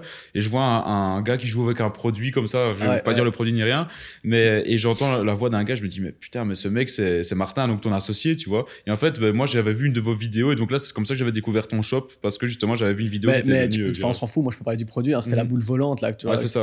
C'était ça. Et ce produit a été viral. Mais en fait, le truc, c'est qu'à ce moment-là euh, j'étais un peu en avance sur les gens sur TikTok en marché francophone. Parce mhm. que j'avais vu les gens aux États-Unis qui faisaient de plus en plus et qui en parlaient. Et je me suis dit, vas-y, je vais le faire au marché francophone. Tu vois, j'étais quand même assez euh, en avant et les gens en parlaient pas encore sur YouTube. Et du coup, c'est à ce moment-là, l'année passée, c'était ultra rentable pour nous. Et au fur et à mesure, c'est devenu un truc. Euh, oui, c'est un peu l'Eldorado, euh, genre du, enfin un peu le, Facebook euh, de 2017, mais de moins en moins parce que maintenant, il y a eu un truc euh, aussi avec les réseaux. Je pense c'est un peu à cause des réseaux sociaux où les gens, dès qu'ils voient un endroit où tu peux te faire de l'argent, ils se ruent tous dessus, mhm. tu vois. Et du coup, là, c'est devenu de moins en moins rentable. Pour beaucoup de gens, encore je connais, c'est ultra profitable, mais du coup, les gens, ils, ils pensent qu'il y a que ça. Et du coup, moi, ce que j'ai fait encore une fois là, euh, c'est là où tout le monde s'est rué sur un truc. Moi, je me suis mis sur un autre truc, je me suis remis sur Facebook. C'est devenu un peu plus compliqué parce qu'il faut faire quelques petites manipulations pour euh, pour pas se faire bloquer et tout ça. Mais une fois que tu as des bonnes structures en place, c'est, maintenant, c'est, Facebook, c'est, redevenu comme en, 2020. Hein. C'est, ultra cheaté. Enfin, vraiment, c'est ultra rentable. Hein. Et, euh, et les gens, bah, ils, il, se rue sur, sur un ah, C'est intéressant que, que, tu dis ça sur euh, Facebook. Euh, est-ce que, est que tu penses que c'est parce que justement il y a eu trop de monde d'un coup, un peu comme dans les crypto-monnaies, donc du coup le marché se casse la gueule euh, parce qu'il y a eu trop d'abus dans tous les sens. Donc tu as besoin d'un moment de régulation avant mhm. justement que ça reparte. Est-ce que tu crois que c'est pour ça Moi 100%, je pense 100% que c'est que c'est le cas parce que c'est encore une fois, comme je t'ai dit, c'est les gens ont, vu ce truc de TikTok, ça coûte pas trop cher, du coup tu peux faire beaucoup d'argent en peu de temps. Mais euh, le problème de TikTok, il y a plein de problèmes dans, le sens où c'est pas très stable, ça demande euh, beaucoup de, création de contenu, donc de créative, etc. Et les gens, ils, ont eu ce truc en mode ouais, mais Facebook, euh, ça t'as des blocages, c'est chiant à, mhm. manager, etc. Alors que derrière, encore une fois, moi, moi ma, règle numéro un dans la vie, c'est t'as un problème, t'as une solution. C'est comme ça que je vois les trucs, tu vois. Et donc, on avait des problèmes, on a réussi à, à régler ces problèmes, et maintenant, ça marche super bien. Et il n'y a pas de concurrence parce que on, enfin, on est les seuls à avoir des bonnes structures parce que j'ai pris des informations un peu partout et je suis passé sur le marché francophone. Et encore une fois, ça revient au truc de la zone de confort. J'ai rencontré des gens qui viennent des Pays-Bas, qui viennent des États-Unis, qui, enfin, qui viennent d'Angleterre et tout, et qui, ont différentes façons de penser. Et euh, j'ai appliqué leur stratégie. Et euh, ça m'a permis là d'avoir des revenus stables et, euh, et pas de, toujours suivre la foule, tu vois. Mhm. J'ai des amis, ils avaient commencé avec Facebook, ils avaient eu trop de problèmes, et du coup ils se sont mis sur Pinterest, tu vois. Pinterest, c'est un truc, pas beaucoup de gens en parlent, et pourtant c'est un truc de fou. Hein. Et euh, là, vraiment, en un an, ils ont généré, je crois, plus d'un million d'euros de chiffre d'affaires avec des, 30% de profit. Hein. Donc c'est vraiment hyper bien, on sent du dropshipping. et maintenant, ils font que du Pinterest. Et, et, ça se passe super bien pour eux. Et c'est un truc pas beaucoup de gens en parlent, mais enfin il y a, y a, plein, tu peux faire avec plein Snapchat aussi. Mhm. Snapchat aussi, c'est tellement. Euh, personne n'en parle, mais pourtant, c'est des, réseaux sociaux où tu as des millions de gens qui sont dessus, tu vois. C'est vrai, ouais. Et du coup, euh, la concurrence est beaucoup plus faible sur ces plateformes. Et il faut pas, vraiment pas négliger ça, tu vois. Mhm. Google aussi, enfin, Google, c'est un truc de fou. Quoi. Ouais. Et, et toi, aujourd'hui, bah, justement, ça fait maintenant, ça fait quoi? Ça fait 2-3 ans, justement, que tu fais vraiment du e-com à plein temps. Ouais, ouais. comment comment tu, tu, gères ton équipe? Vous êtes combien aujourd'hui dans l'équipe pour savoir un petit peu, justement, comment tu as mis ça en place? Comment, comment tu gères tout ça? Bah, Écoute, je sais, déjà, moi, j'ai pas envie d'être hypocrite et j'ai pas envie de dire que j'ai genre une équipe avec des employés, etc. C'est plus vraiment des gens avec qui je travaille, des collaborateurs, tu vois, un peu comme toi, genre des, Ouais. des, des indépendants, etc. Euh, mais on est euh, donc, euh, on a mon, mon SAV, j'ai ma- mon agent en Chine qui s'occupe de tout, comme, euh, enfin, pour gérer les commandes, etc. Puis je travaille avec deux freelances qui s'occupent de la bonne gestion des sites, etc. Et puis euh, j'ai mon pote qui lui m'aide au bon fonctionnement de tout le business, donc on doit être euh, 5-6. Et j'ai aussi, je travaille avec, pour par exemple les publicités Google, j'ai délégué ça à une agence de Google carrément Mhm. qui eux s'occupent de tout ça. Du coup, on doit être quoi 5-6. Et, euh, et ouais, maintenant, ce que je fais le plus souvent, c'est un peu. euh, c'est plus manager, euh, de dire, OK, là, j'ai envie de. Que, que ce site-là, il faut, il faut tester des nouvelles choses, euh, enfin mettre en place des choses et pas toujours, enfin tu travailles sur ton business et pas dans ton business, tu vois. Ça c'est un truc que j'ai toujours essayé de faire, que j'ai eu du mal parce qu'avec le e-commerce c'est un peu, c'est pas évident parce que tu as envie, t'as envie d'avoir un peu la main mise sur tout.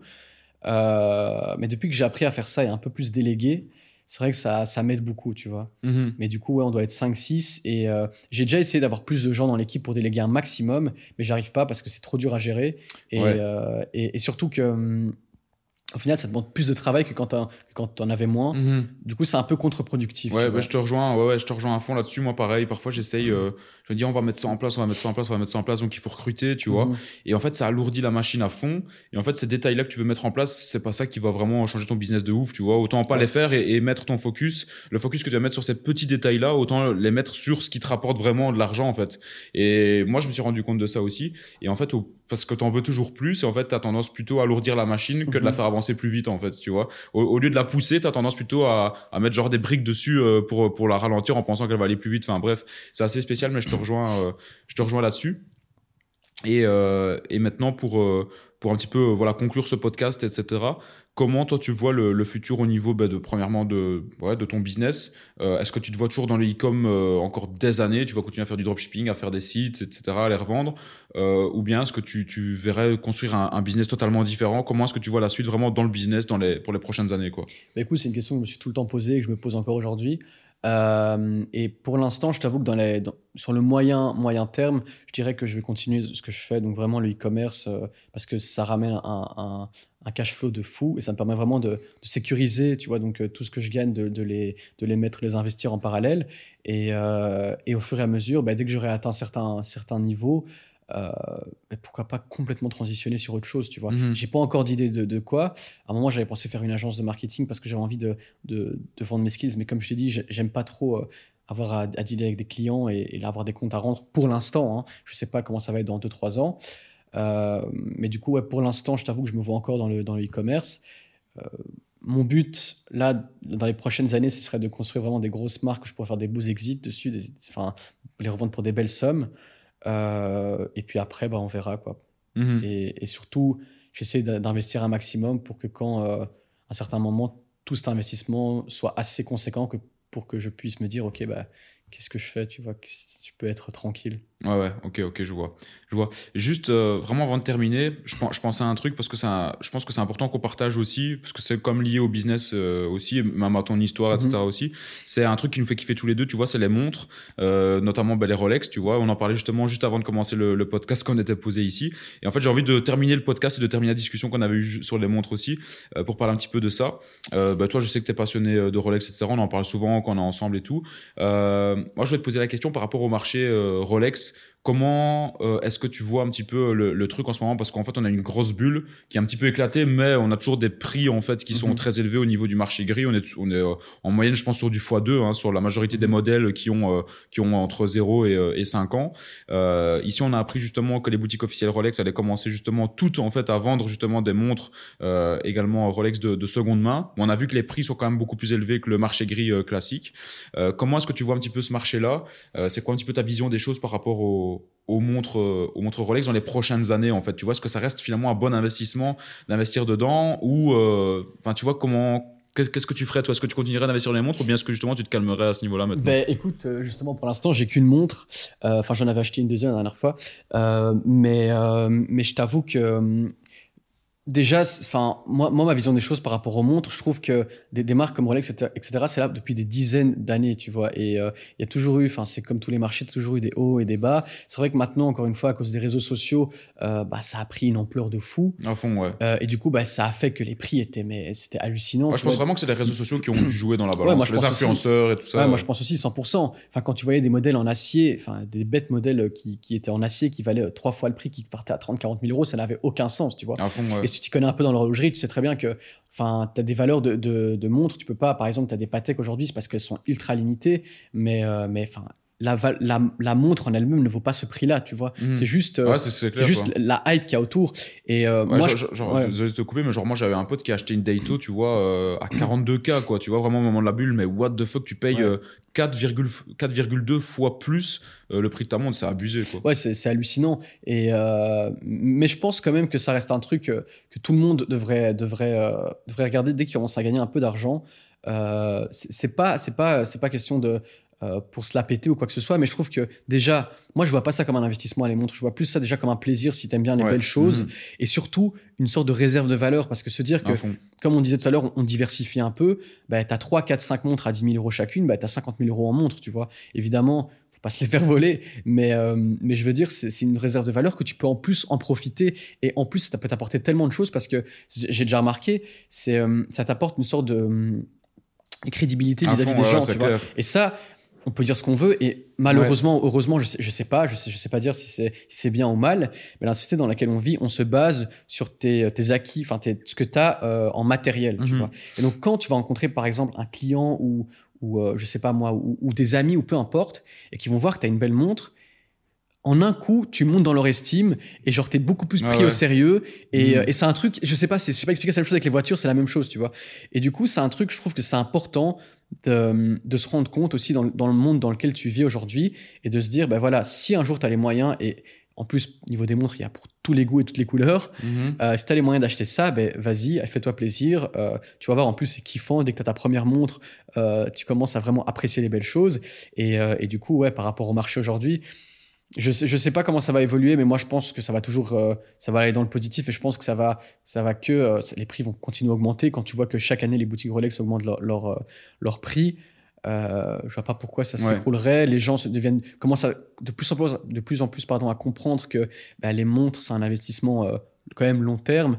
Euh, Enfin, investissement, j'aime pas dire ce mot, mais euh, et que c'est aussi un truc, euh, ben, comme je t'ai dit, une réserve de valeur. Tu as, 30 000 euros sur ton compte, bah, ça change quoi que tu aies 10 000 euros dans une montre et 20 000 euros sur ton compte, tu vois? Et surtout que c'est un truc, ben, comme je t'ai dit, ça peut t'apporter tellement de choses dans la vie. Les gens, les sujets de discussion avec les gens, le nombre de gens qui sont venus me parler, qui disaient Ah, ta montre est sympa, et moi je suis venu chez les gens, je fais Ah, j'aime bien ta montre, etc. Tu l'as acheté quand? Et puis ça, Mhm. ça, ça part de là, tu vois. Et des fois, tu- Ouais. tu, te fais des amis grâce à ça. Ouais. Et, euh, Ouais, c'est vrai. et- et Et voilà, c'est vrai que moi, j'ai fait quelques vidéos sur les montres et tout ça. Et c'est vrai que je donne toujours les, les avantages des montres, mais j'ai jamais parlé de l'avantage, euh, comment dire, de, ben, de, de l'image que ça peut renvoyer, en fait. Mais c'est vrai que tu as totalement raison. Et m- maintenant que, que j'y pense, euh, c'est enfin, c'est vrai, mais quand tu vas, je sais pas, à un rendez-vous, que tu rencontres des nouvelles personnes, tu as une belle montre direct, bam, les relations peuvent se faire plus vite avec certaines personnes qui sont dans le même délire que toi. Et euh, je vais rebondir sur un autre aussi. Tu disais, ouais, les montres, ça- c'est quelque chose qui impressionne les gens, euh, co- comme les voitures, etc. Enfin, tu vois, les gens vont directement te mettre plus haut dans une euh, classe sociale. Et euh, moi, bizarrement, tu vois, ça, c'est- je sais pas comment c'est fait, mais ça va plus m'impressionner euh, de voir un gars là en face de moi au restaurant, tu vois, qui a une putain de Patek ou quoi au poignet, qu'un gars qui va sortir d'une Ferrari, tu vois. Ouais. C'est bizarre, mais c'est plus subtil en fait, tu vois. C'est ouais. genre le truc, ouah, punaise, le mec, s'il a cette montre-là, euh, c'est un, un, truc de fou, quoi, tu vois. Une Ferrari, c'est un peu. Pas, je veux dire que c'est mainstream, mais je sais pas, je le perçois différemment, quoi. Mais en fait, je vois très bien ce que tu, ce que tu veux dire parce qu'en fait, Ferrari, je veux dire, c'est un peu tout le monde connaît. Tu vois, déjà la niche des montres, les gens, le seul truc Ouais. qu'ils connaissent, c'est. Rolex. Déjà, ils Mhm. connaissent Rolex. Tu parles à des gens, ils vont dire, t'as une Rolex. Ils savent même pas c'est quoi comme, comme Rolex. Il y a plein de Rolex. Et en plus, si tu commences à parler des trucs comme Patek, euh, Audemars Piguet, etc., c'est des, niches dans la niche des montres. Et donc là, ouais, déjà, je, je te promets que si tu montres, euh, t'as as un mec avec une Patek qui arrive sur 100 personnes, je sais même pas si t'as une personne qui va reconnaître que c'est une Patek, tu vois. Et du coup, c'est vrai que moi aussi, dès que je vois quelqu'un qui a une Patek, je me dis, ah ouais, c'est quelqu'un qui a des bons goûts, qui s'y connaît, euh, qui est cultivé sur le sujet. Euh, Enfin, je me dis plein de trucs, tu vois, alors que comme tu dis, euh, tu sors d'une Lambo, d'une Ferrari ou autre, euh, bah, enfin, ouais, c'est impressionnant, mais Mhm. c'est pas la même chose. euh, ouais, c'est ça, ouais. C'est pas la même chose. C'est ça. Et euh, pour, pour parler du marché Rolex, en fait, Rolex avant, ils produisaient combien de montres par an encore? Je crois un million. Ah, C'était un million et maintenant, ouais. je pense qu'ils vont passer à deux ou trois. Ouais. quelque chose comme ça. Et donc les gens disent ouais, ils, vont doubler ou tripler leur euh, production. Donc du coup les prix c'est sûr qu'ils vont baisser. Et moi je suis pas d'accord parce qu'en fait euh, avant tu avais peut-être un million de nouveaux riches par an, tu vois. Sauf que maintenant avec les réseaux sociaux etc, les jeunes qui deviennent riches, mais t'en as euh, dix fois plus en fait qu'avant, 20 mhm. fois plus, tu vois. Je sais pas le chiffre exact, mais t'as beaucoup de jeunes qui deviennent euh, vite riches avec de l'argent et euh, la plupart des jeunes, je veux dire, euh, qui, qui, commencent à gagner de l'argent, pas tous bien sûr, mais il y en a quand même beaucoup qui directement, euh, tu vois, avec les réseaux sociaux, etc., qui voient des montres, ben, moi aussi j'ai envie d'une belle montre en fait. Donc pour moi, Rolex, qui augmente sa production, ben, c'est parce qu'ils s'adaptent justement à leur marché, qui veut de plus en plus de montres aussi, mais c'est pas eux qui se disent, ok, on a le même nombre d'acheteurs et on va augmenter la production mhm. pour faire baisser les prix. Non, il y a de plus en plus d'acheteurs, donc ils sont obligés d'augmenter la production. Et donc pour moi, les prix vont pas baisser, ça va continuer, comme tu dis, à fluctuer en vague et c'est normal, le marché c'est comme ça, ça n'existe pas un marché qui fait ça pendant 100 ans tu vois. C'est obligé que ça fasse ça. Mais sur le long terme, ce sera toujours euh, intéressant, quoi, tu vois. Mais surtout que, surtout que pour rebondir à ce que tu dis, sur ce que tu dis, euh, les, réseaux sociaux, ça fait que amplifier la chose, tu vois. Les réseaux sociaux, c'est carrément, enfin, c'est vraiment les boutiques euh, de, toutes ces montres parce que c'est genre les vitrines et les réseaux sociaux, ça fait que. Ils n'ont pas besoin de faire de publicité, en fait. Ouais, mais c'est ça. Mhm. Et, les réseaux sociaux, ça fait que, enfin, ça fait que grossir de plus en plus les dernières années, donc. Ouais, et, du coup, moi, question que, que, je te pose, là, ça, va, ça divise beaucoup les, les avis. Si par exemple, demain, je sais pas, tu as envie de t'acheter, on va dire, euh, une Daytona, tu vois, euh, par exemple, de, bah, de 2022, tu vois, dernier cri, etc. Euh, peu importe la couleur, on s'en fout. Tu as envie de l'acheter. Qu'est-ce que tu fais? Est-ce que tu veux absolument l'avoir en boutique? Ou bien si tu as le cash pour la prendre, tu l'achètes sur le marché gris pour l'avoir tout de suite Admettons, c'est vraiment la, montre que tu kiffes absolument, tu vois. Toi, qu'est-ce que tu fais? Tu l'achètes sur le marché gris ou en boutique? Ben, Ça, c'est une question assez compliquée. Mais je t'avoue que ça dépend aussi de ta situation financière. Parce que, imaginons, tu dis, OK, je me fixe un tel objectif et euh, à cet objectif-là, je me fais plaisir. Mais tu veux la montre à ce moment-là. Et c'est pour ça, je pense que le marché ça marche aussi bien. C'est parce que les gens, ils veulent la montre maintenant. Tu veux mhm. pas attendre trois ans avant d'avoir ta montre. Ben moi, j'achèterais sur le marché gris. Mais par contre, si tu te dis, OK, euh, j'aimerais vraiment cette montre, mais j'aimerais aussi avoir une relation un peu plus long terme avec les, les AID, donc les, les, les revendeurs officiels, pour par la suite acheter euh, plus de montres et me faire une belle collection et à des prix corrects et les vrais prix de boutique, bah alors j'attendrai et je prendrai sur moi, tu vois, j'achèterai peut-être un truc un peu moins bien euh, pour par la suite avoir cette relation avec le, le, dealer de, de, de, de montres euh, et, l'acheter. Donc, je pense que ça dépend, ça dépend un peu de, ce que toi tu veux, ce que tu recherches, et aussi ça dépend de comment tu vois la chose. Si par exemple toi tu es du genre à vouloir vraiment juste une ou deux montres et que tu les veux juste maintenant et qu'en plus euh, ça va te saouler après six mois, que tu as envie d'une nouvelle et que tu as envie de, pouvoir l'acheter, la vendre rapidement, ben fais marcher gris, ça change rien, tu vois. Mm-hmm. Mais si tu es envie de quelqu'un qui pense un peu plus long terme euh, et que tu as envie justement d'avoir une belle collection, je pense, je pense que c'est la meilleure chose à faire. Après, c'est pas évident de rentrer dans un magasin Rolex et de dire voilà, j'aimerais construire une relation avec vous. Mais il faut, euh, je sais pas, il faut bien parler. Euh, il faut leur montrer que tu es honnête aussi. Je pense c'est ce qu'ils recherchent. Ils mhm. recherchent des gens qui, qui vont se dire bah moi mon but c'est pas de la vendre. Tu vois, moi je me rappelle qu'on a été acheter la montre de Martin euh, au Portugal. On est rentré dans le magasin et on a parlé pendant deux heures. Moi j'avais déjà ma montre et, et lui, enfin il a parlé et au final le, le, mec, euh, le lendemain, il est venu avec une Submariner euh, or et acier. Il a dit, ouais, si tu veux, je, je, peux te la vendre. Alors qu'elle n'était pas en boutique, mais parce qu'on avait parlé pendant deux heures, on avait mhm. sympathisé et il l'avait acheté au prix boutique, tu vois. Mhm. et, euh, et, du coup, ça, si tu arrives à, à, être honnête au final, ben, les gens ils vont le voir et ouais, c'est que ça, a marché pour toi. Mhm. Quoi. Ouais. Et toi, toi, en toute honnêteté, ta montre, tu l'as acheté en boutique ou marché gris? Je l'ai acheté marché gris. Marché gris, ouais. Parce que moi, c'était la, la, première situation que je t'expliquais. Moi, c'était je me suis dit, OK, dès que j'ai 100 000 euros sur mon compte, je m'achète ma première montre. et, euh, et, dès que je l'ai eu, je, la voulais trop parce que vraiment, c'était la montre que je voulais. Et j'avais regardé justement pour acheter une autre en boutique, un truc un peu moins bien, mais je me suis dit, à quoi ça sert d'acheter une montre où, genre, t'as pas trop envie de cette montre, et tu mhm. vas quand même avoir envie de l'autre. Et au final, tu vas juste être frustré, tu vois. Et je me dis, bon, je préfère acheter celle-là, mettre un peu plus, mais au moins, j'ai la montre que je veux. Ouais. Et, euh, et voilà. Quoi. Ouais, et puis, marché gris, voilà, je veux dire, les prix, euh, les prix se maintiennent. Bon, il y a eu la bulle qui a éclaté, mais je veux dire, marché gris sur 10 ans, je pense que t'es pas perdant non plus, quoi, tu vois. Après, c'est clair qu'acheter en boutique, il y a rien de mieux, quoi, tu vois. Mhm. Surtout pour toi et moi, qui on veut faire vraiment du patrimoine de monde. Le but, c'est pas de l'acheter et revendre, c'est pas notre business. Nous, c'est vraiment parce que les montres nous font kiffer et qu'on aime bien se dire un matin, ben, j'ai envie de changer, je vais mettre une autre montre, etc. Euh, mais c'est vrai que quand tu veux une montre très vite, comme moi, tu vois ici, par exemple, c'est Noël, il y a des montres qui me font kiffer et j'hésite, tu vois, je me dis, est-ce que je vais l'acheter sur le marché gris ou pas? Et pourtant, je me suis dit, depuis la dernière montre que j'ai achetée, la dernière que j'ai achetée, c'est il y a un an, j'en ai acheté beaucoup en l'espace de, de six mois, tu vois. La, dernière dernière que j'ai achetée, je l'ai achetée en boutique et je me suis dit, plus jamais j'achèterai une montre sur le marché gris, tu vois. Donc c'est difficile parce que tu te dis, euh, tu, enfin, je me sens un peu frustré où je me dis, j'ai envie de l'avoir, mais je vais attendre de l'avoir en, en, boutique, tu vois. Je m'étais fait la promesse justement de, de plus acheter sur le marché gris parce que je me sentais lésé, mais d'un autre côté, pas tant que ça finalement. Je sais pas si je dis ça pour me rassurer, mais pas tant que ça parce que finalement, c'est pas parce que tu achètes sur le marché gris que le lendemain elle vaut la moitié du prix, elle garde sa même valeur et comme tu dis, c'est une réserve de valeur comme, euh, comme tu disais, quoi. Euh, bah écoute, euh, merci en tout cas encore une fois d'avoir accepté l'invitation pour ce podcast. Moi, c'est ce que je fais avec tous euh, les invités dans, dans mon podcast. C'est moi qui commence le podcast, mais c'est mes invités qui le terminent.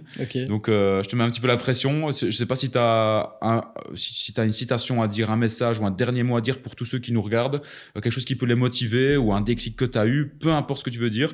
Je te laisse terminer et ensuite le podcast euh, se coupera. Quoi. Mais moi, honnêtement, j'ai un truc à dire aux gens qui nous regardent, c'est arrêtez de trop réfléchir et lancez-vous parce qu'il y a tellement de gens que je connaisse qui passent trop de temps à réfléchir et au final, euh, ils se lancent jamais. Et du coup, euh, arrêtez de penser à tous les problèmes que vous allez avoir, juste lancez-vous et vous verrez bien, tu vois. Du coup, moi, si c'est vraiment un conseil que je peux donner, ce serait ça.